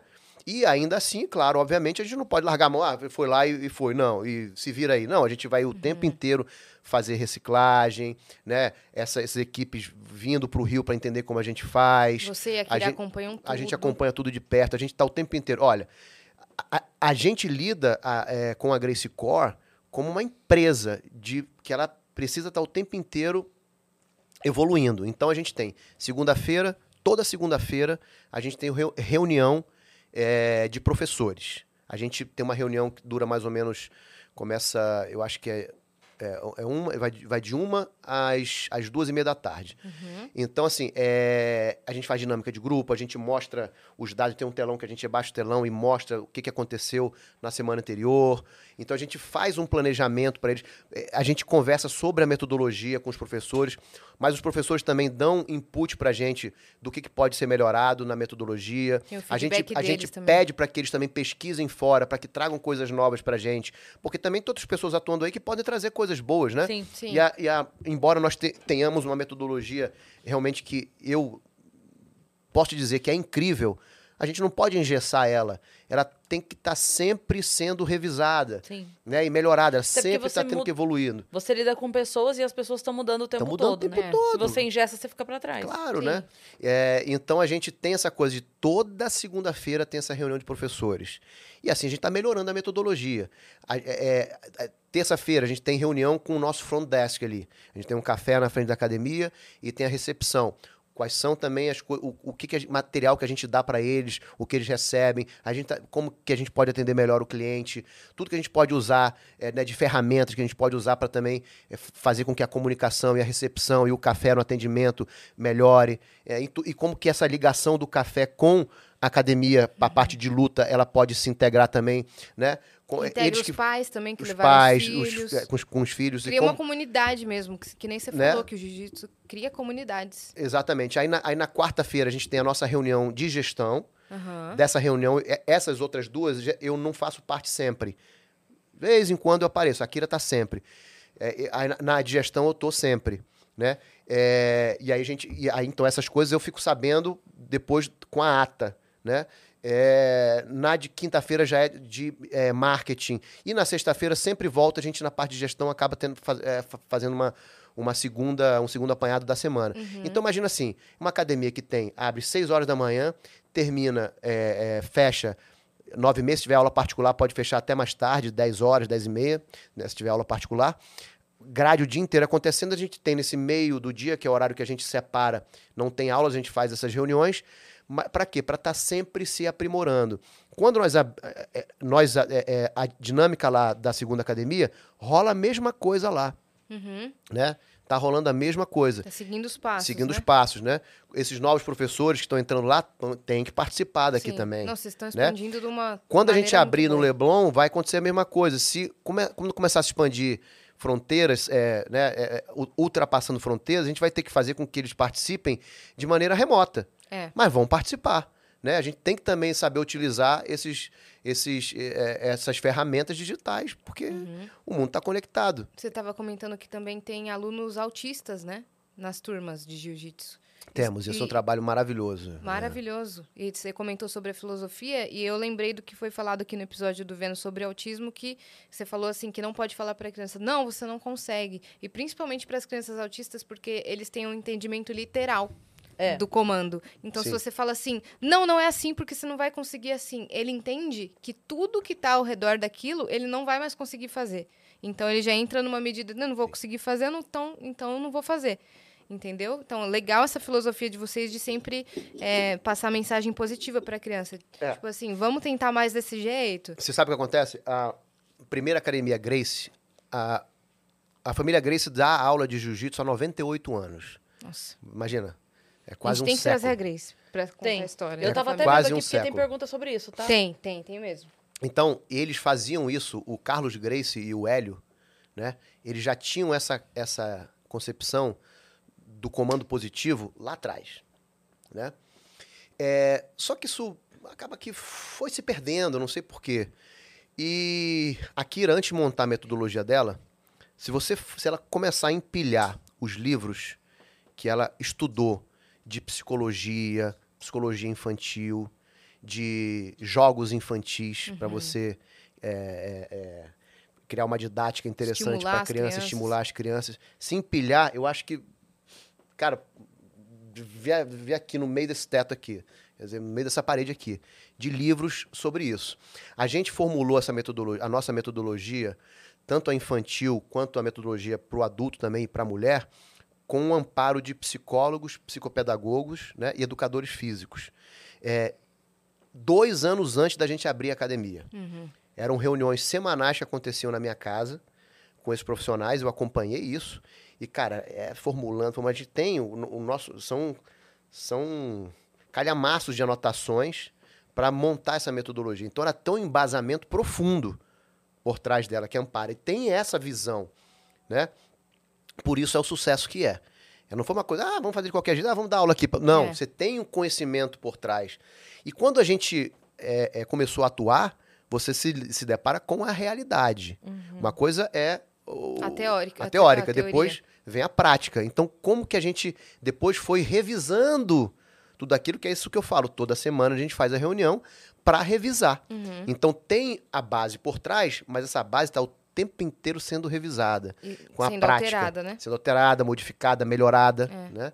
Então isso é muito importante e por ator. isso que quando a gente atua com uma pessoa que tem esses déficits, né, é, um autista, por exemplo, a gente consegue ser assertivo por conta disso, por É. conta de todo esse amparo que a gente tem por trás, essa base que a gente tem por trás. né? Sensacional. E, e é incrível, realmente, a mudança é, que acontece na vida deles, assim, com, com a prática do jiu-jitsu bem feita, com uma Sim. base dessa por trás. O que, que tem aí de pergunta, minha parça? Olha, tem aqui, ó. É, você teve alguma situação na sua vida que você teve que usar o jiu-jitsu pra te ajudar ou salvar? Quem perguntou foi a Giovana Santos. O tempo inteiro. Não só para me ajudar na maneira das minhas relações com as pessoas, é, é, de saber a hora de ceder, de saber da hora de falar assim, não. Não, isso eu não, eu não aceito. De ter um equilíbrio emocional. é, de às vezes ter que ser mais incisivo. Né? É, de conseguir, sabe, transitar em todos esses obstáculos e, e ter a melhor reação para me proteger e não haver um conflito ainda maior Uhum. né? Eu acho que a grande capacidade do jiu-jitsu é isso. É te dar uma a capacidade de autoconfiança, de você obter um equilíbrio emocional, de saber preservar um ambiente mais harmonioso. Relação de trabalho, relação com a família, com os amigos, é, em casa, com o parceiro, né? Saber ceder, muitas vezes. É isso. A vida é assim. A vida tem que ter equilíbrio, né? Então, o tempo inteiro, o tempo inteiro, o jiu-jitsu, a luta, me, me traz essa, essa, essa, essa confiança que ela me dá, sempre me ajudou, em todos os aspectos da Muito vida. legal. É, eu fiquei curiosa com uma coisa. Como tanto você quanto a Kira tem esse olhar, porque os dois são lutadores e tem essa, essa técnica é, aplicada na vida, né? Já rolou de você, assim, porque às vezes a gente tem atitude de reati- ser reativo ou Sim. alguma coisa assim, que na sequência a gente já fala, putz, né? Já rolou de dela ter com você alguma atitude dessa de apaziguar ou de alguma coisa assim que você falou, eita, ela tá usando a técnica comigo porque eu passei do limite, alguma coisa assim? Ambos, nós somos, nós somos seres humanos. Sim, sim. Né? É, não quer dizer que, porra, eu tenho tudo isso e eu não, E não falha. eu sou uma pessoa completamente, completamente controlada. Não é assim, a vida não é assim. Sim. né? Mas é, o grande barato é quando você realmente, quando há uma, uma- alguma coisa que você sai um pouco do prumo, outra pessoa te alerta e você reconhece. Aham. O reconhecimento do erro, ele é maravilhoso. Sim. Sabe, outro dia Né? eu tava vendo um vídeo e, e aí perguntavam assim pra. Acho que era uma terapeuta, não lembro que falavam pra ela assim. é, como, qual que é. a- Como é que é da briga do casal? Alguma coisa assim, sabe? Esse momento da briga do casal, casal que briga e tal. Aí ela falou, achei maravilhoso, porque ela falou assim: é extremamente importante um casal brigar. Aí todo mundo. Hã? É, é claro. assim, é ótimo. verdade. ela falou, a briga é o que menos importa. É o problema é o que acontece no segundo seguinte. É. No momento seguinte da briga, como vocês lidaram com a situação? Conversou, Um cedeu, outro, é. acolheu, resolveu. o, o- o casal importa mais que a briga ou a briga importa mais que o casal? Sim, sim. Então ela falou assim: é extremamente importante que haja briga. Eu acho engraçadíssimo, porque a hora que ela fala isso, todo mundo faz assim. É o quê, doida? Como assim? O que, que E você aí-? É, Casais que você tá- brigam, que- certo? Isso, Ela, é. oi? Mas ela fala assim: não, não tem como não ter. Vai ter, vai ter pequenos atritos, vai ter grandes atritos. Claro. Mas o que Até importa porque é as pessoas são diferentes, né? Sim. Aí você tá querendo uma coisa, pô, atraso, por exemplo. Pô, às vezes me irrita atraso. Às vezes ela atrasa. Eu fico me, ai meu Deus. Eu já sei que ela atrasa mesmo, hoje eu já, já nem me irrito mais. Ele só marca tudo uma hora É o antes pior. de combinar. Aí ela diz que eu que atrasei, né? Ai, ai. Ô, mandaram uma pergunta aqui que eu rachei mentalmente aqui. O Renê mandou assim, pergunta pra ele. O que, que é, hein, Quinzé? Quem quiser! Ô, Quinzé, qual é que é? Com você era muito isso mesmo. Carolina, te amamos, velho. Precisamos, urgente. A gente precisa dela aqui falando. Vênus. Qual é que é, hein, Vênus? Qual é que é, hein, Cris? Maravilhoso. E a Que pior que é que é Quinzé? Yas, Cris Cris e Vênus. É. Ela pode falar o qual é que é pra todo Ai, mundo aqui. Maravilhoso. Aí o Miguel, carioca mesmo, né? qual é que é, hein, Quinzé? Maravilhoso, Renê. Maravilhoso o O Renê ter Miguel- mandado essa. O Miguel já emendou uma pergunta aqui também. Tem alguma história engraçada de bastidores? Muitas, né? Alguma que você possa contar. Cara, são De tantos, dar, sei lá, uma assim. dor de barriga ou errar o texto muito forte. Oi! Já terminou? Entra, pode invadir. Claro, Claro, por favor. Caraca! Que Fizemos a nossa honra! Semana dos Namorados me- meses antes. Dá um beijo, amor. Chega aqui Bem-vinda! nem. Maravilhosa! A gente tava falando de você agora há pouco, inclusive. Ah, não, a gente falou de você na última uma hora e meia, É, sim, com breves intervalos É. para não falar de você. sim. Se não era de você, era, era da Grace Core e da, da Exatamente. história da família. Exatamente. A gente estava aqui é, falando sobre a importância do jiu-jitsu, falando bastante sobre a instituição, sobre a expansão, É. tudo. O Falando método, a várias coisas filosofia aqui. de Eu tava- ensino. Eu tava, eu tava lá embaixo gravando.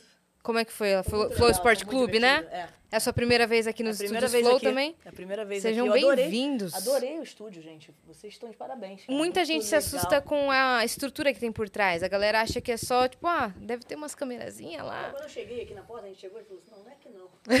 liga aí, liga aí, eu acho que a gente tá errado. aí quando você chega, você vê isso. É, É então. legal, né?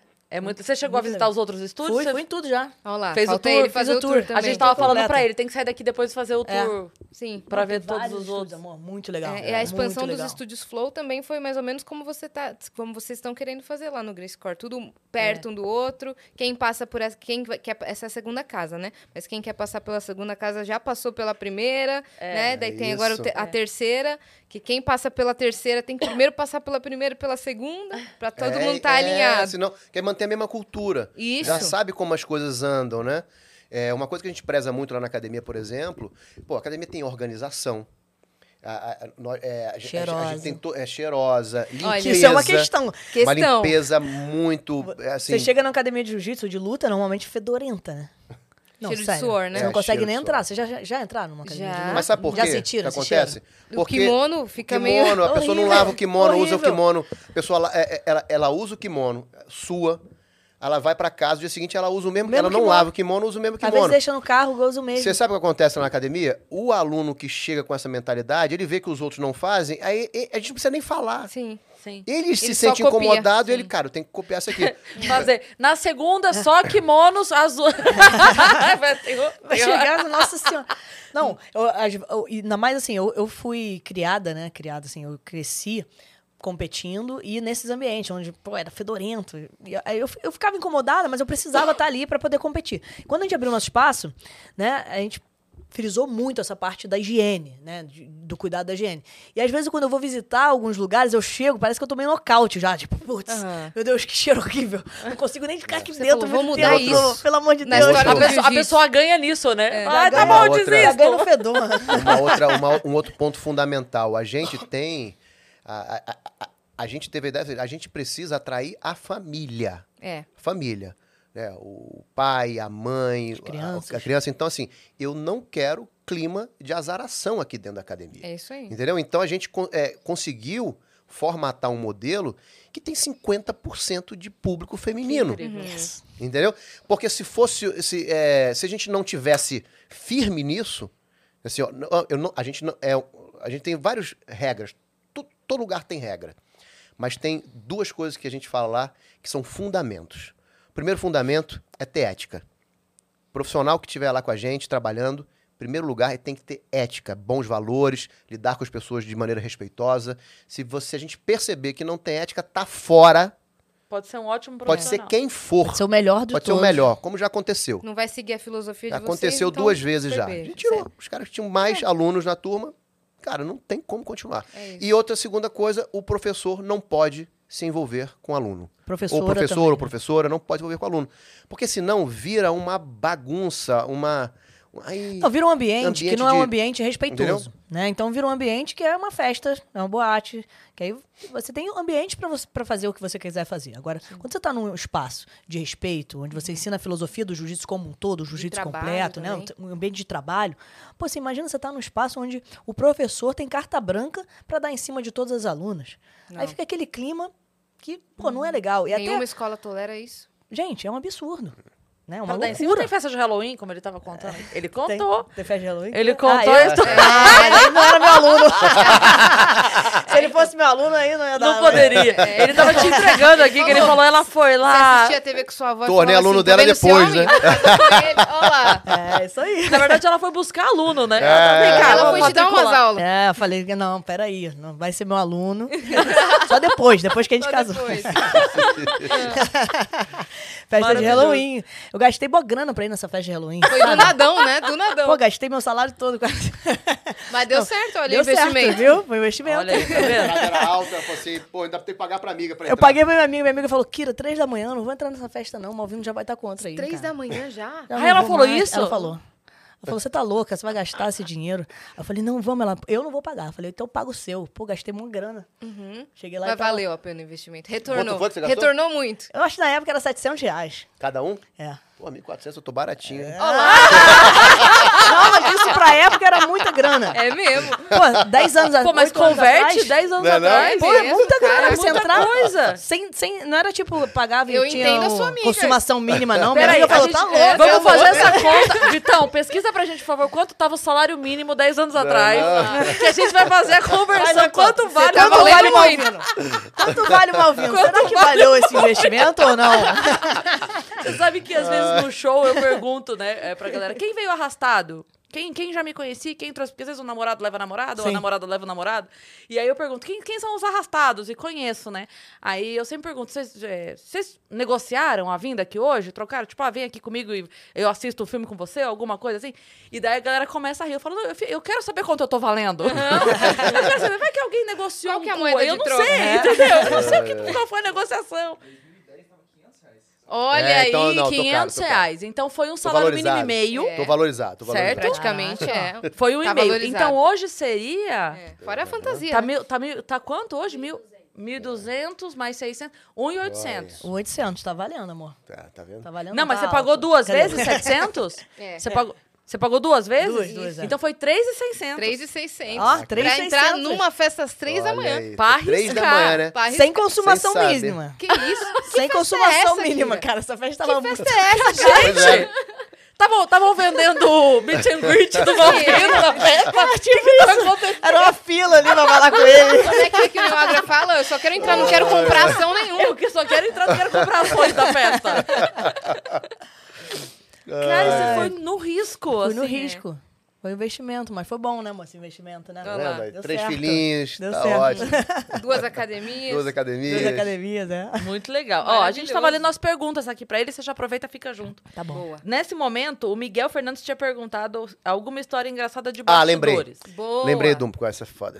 Eu- Tudo bem, eu falo qualquer coisa mesmo. Vamos lá. Uma vez eu tava numa Vai peça. ser cancelado. Eu, não, vem. eu tava. Pô, não, vou não. É, vamos, vamos, fazer meme.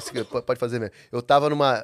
Foi fazer uma peça, chuva constante. é, eu e o Augusto Zac, que é um outro ator fantástico, parceiraço, éramos só nós dois em cena. E a gente, quando a gente entrava no palco, assim, é, abaixava a luz, tinham duas cadeiras no palco. Abaixava a luz, eu ficava na coxinha de um lado aqui, ele ficava na coxinha de outro. Quando ficava um breu, a gente tinha um pontinho marcado desses que são que, é, que são quando você bate a luz ele fica Fluorescente, fluorescente, né? Que indicava pra gente o caminho pra gente, porque a gente não via nada, não enxergava nada. E até a, a, a, a, a poltrona, eu sentava, ele ficava de pé, sentava do meu lado e começava a contracenar. E a gente contava a história pro público e às vezes contracenava aqui. Aí eu tô lá preparando, não sei o que, ela começa a baixar a luz, deu o terceiro sinal, té, aí começou a baixar a luz. Eu me deu uma, uma vontade de dar um, um punzinho, né? aí eu falei assim, pô, logo agora nessa hora eu falei assim, não, vou dar aquele bem. Vai sair só aquele sopro, né? aí É, quando eu fui. Aí fui no so, aí eu fui no, Aí eu fui tentando, eu falei assim, cara, tudo bem, tudo certo. E aquele silêncio, né? Fui dar o soprinho, ainda não tinha apagado a luz, e eu olhando ele lá do outro lado. Aí eu fui dar o soprinho e falei. Ah, Cara, eu lembro que ele tava do outro lado, ele fez assim, ó. É o quarto sinal. E assim, se ele vez- ouviu, todo, as 10 primeiras fileiras, pelo menos, ouviram. Pela primeira vez teve quatro sinais no teatro. Aí, cara, cara, a reação dele, ele fez assim, ó. Aí, cara, deu vontade de rir. Aí apagou a luz, eu sentei. Quando eu abri, ele sentava, ele ficava do meu lado aqui. Eu sentava ele do meu lado, ele falava que eu assim, eu olhava pra ele. Quando eu olhei pra ele, eu já com vontade de rir, né? E eu sei que ele também tava, né? Aí ele fala, é, Jake, não sei o quê, parará, não sei o que lá. Aí quando eu olho pra ele, ele tá assim, ó.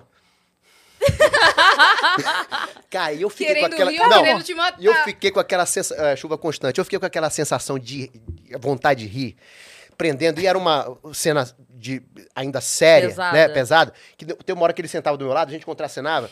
Cinco minutos depois, eu assim, contracenando, Também querendo aquela rir. sensação aqui Querendo rir. doendo, né? E eu olhando pra ele, e ele assim. E a gente olhando, eu- aí tem uma hora que na cena a gente dá uma risada. Ufa! Aí eu, eu, Cara! A gente deu a risada, mas foi- não assim. foi risada, foi pra libertar. Era entendeu? tipo assim, era, era, o, o, o texto era um re-re, É. vocês eram... Nem era tão engraçado. E a plateia, é maravilhosa. E a plateia pensando, Amor, nem era tão engraçado. Era tão engraçado. Assim, E não teve era fedor nesse pum também? Não, não, não, não, Não, não, né? Foi Só- o barulhinho. assim. Sentou na cadeira, o cara, cara. Só o silencioso que mata. silencioso mata, o que faz barulho não. Pois é. Não, e e é, é muito melhor ouvir. As é. Pessoas têm, as pessoas têm vergonha do barulho, mas é muito melhor ouvir do que sentir. Muito É melhor. Claro. Não Muito é? melhor. Muito É. melhor. Ouviu, tá tranquilo. Ouviu, tá tranquilo. Tem mais uma aí pra ele, minha parça. Vamos lá. O Flávio Júnior, não é o Fábio, é o Flávio Olha, Júnior. É um primo. É um primo. Boa tarde, Cris e As. Aproveito pra dizer que vocês são incríveis e têm talento de sobra. Obrigado, Flávio. Nada, Flávio. A gente pagou ele. É. Vai cair. O Pix cai. Gostaria de dizer que o Malvino é um baita ator e desde Caboclo acompanho seu trabalho. Como foi pra você Obrigado. receber um personagem tão grandioso como o Tobias? Cara, foi um sonho, né? Foi, assim, uma realização de vida, né? De dizer assim, caramba, esse, todo o esforço que eu fiz ali atrás está sendo recompensado agora. É, e de, de fortalecer a crença de que quando a gente corre atrás dos objetivos e que você se empenha, né? Que você dá o seu melhor, superando obstáculos às vezes muito grandes para você, e você fala assim, não, eu vou continuar. Eu vou continuar nessa batida porque eu acredito nisso. E ter a confiança e correr atrás. Não é ter a confiança e não fazer nada. É tentar buscar os meios para conseguir chegar aonde você quer chegar. Né? E conseguir, pô, isso é, foi um, pra mim, não tem, é um prazer inenarrável, né? Sim. Eu não sei, bom, eu me meti aqui no podcast de vocês, nem sei o que vocês conversaram. Mas. Pode se meter à vontade. Mas. A melhor invasão. É, é muito legal essa história do Malvino, né? Porque, assim, ele vem de Manaus, que não tem nenhuma tradição em formar Fora do eixo, né? atletas. Atletas. É, Atores. O- o atores, né? Que eu cérebro já tô da com a minha O cabeça. que, que é a mesma forma que é? Atletas, Atores. atores. Atores. É muito podcast, mal.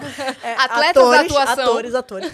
É, e aí ele vai pra São Paulo pra tes- se testar, né? E entrar num mundo totalmente novo de ator, de, de modelo. Sim. E aí depois entra pra atuar. E aí tem fez um, um, um, um teste na Globo antes, né? Não foi não foi aceito. Depois você foi na Globo, não foi? Um primeiro? Foi também. Fez, fez vários testes, não foi aceito e de Ah, repente teste- caiu esse esse, SBT, esse personagem. Fiz teste que vários do- testes. Noite pro dia ele virou um cara famoso, sabe? É. Eu, eu, eu lembro que quando eu converso com ele sobre esse personagem, um personagem que marcou muito a história dele, eu falo assim, pô, mas como é que era, assim? Porque do nada você é uma pessoa que ninguém te conhece e de repente você chega nos lugares e todo mundo te conhece. Ele, é, foi muito louco, cara. Eu lembro uma vez, pô, eu cheguei numa festa, de repente todo mundo me olhando, eu, caraca, o que, que é isso aqui? Não tô entendendo nada, sabe? Aham. Então é muito legal essa história, assim, de ver. é, Essa mudança. essas Não, e é engraçado porque, sabe? assim, aí um, um conhecido meu, depois que já tinha me tornado ator, que já tinha entrado na televisão, né? Aí soltou um comentário assim, pô, mas cara, você teve muita sorte, né? Aí eu. Aí eu, cara, eu parei pra pensar assim, falei assim, é, realmente, eu tive. Eu tive sorte quando eu decidi sair do meu conforto de casa de Manaus e ir pra São Paulo. Depois eu tive sorte, louco. depois eu tive sorte quando eu não tinha lugar pra ficar em São Paulo durante um mês e ficar indo uma casa em outra e teve um dia que eu achava que eu não ia ter lugar pra dormir. Aí eu tive sorte quando eu, porra, tive que assim, ligar chorando pra casa, meus pais, falar assim, porra, não tô aguentando, acho que eu vou voltar. Mas eu falei assim, não, vou ficar.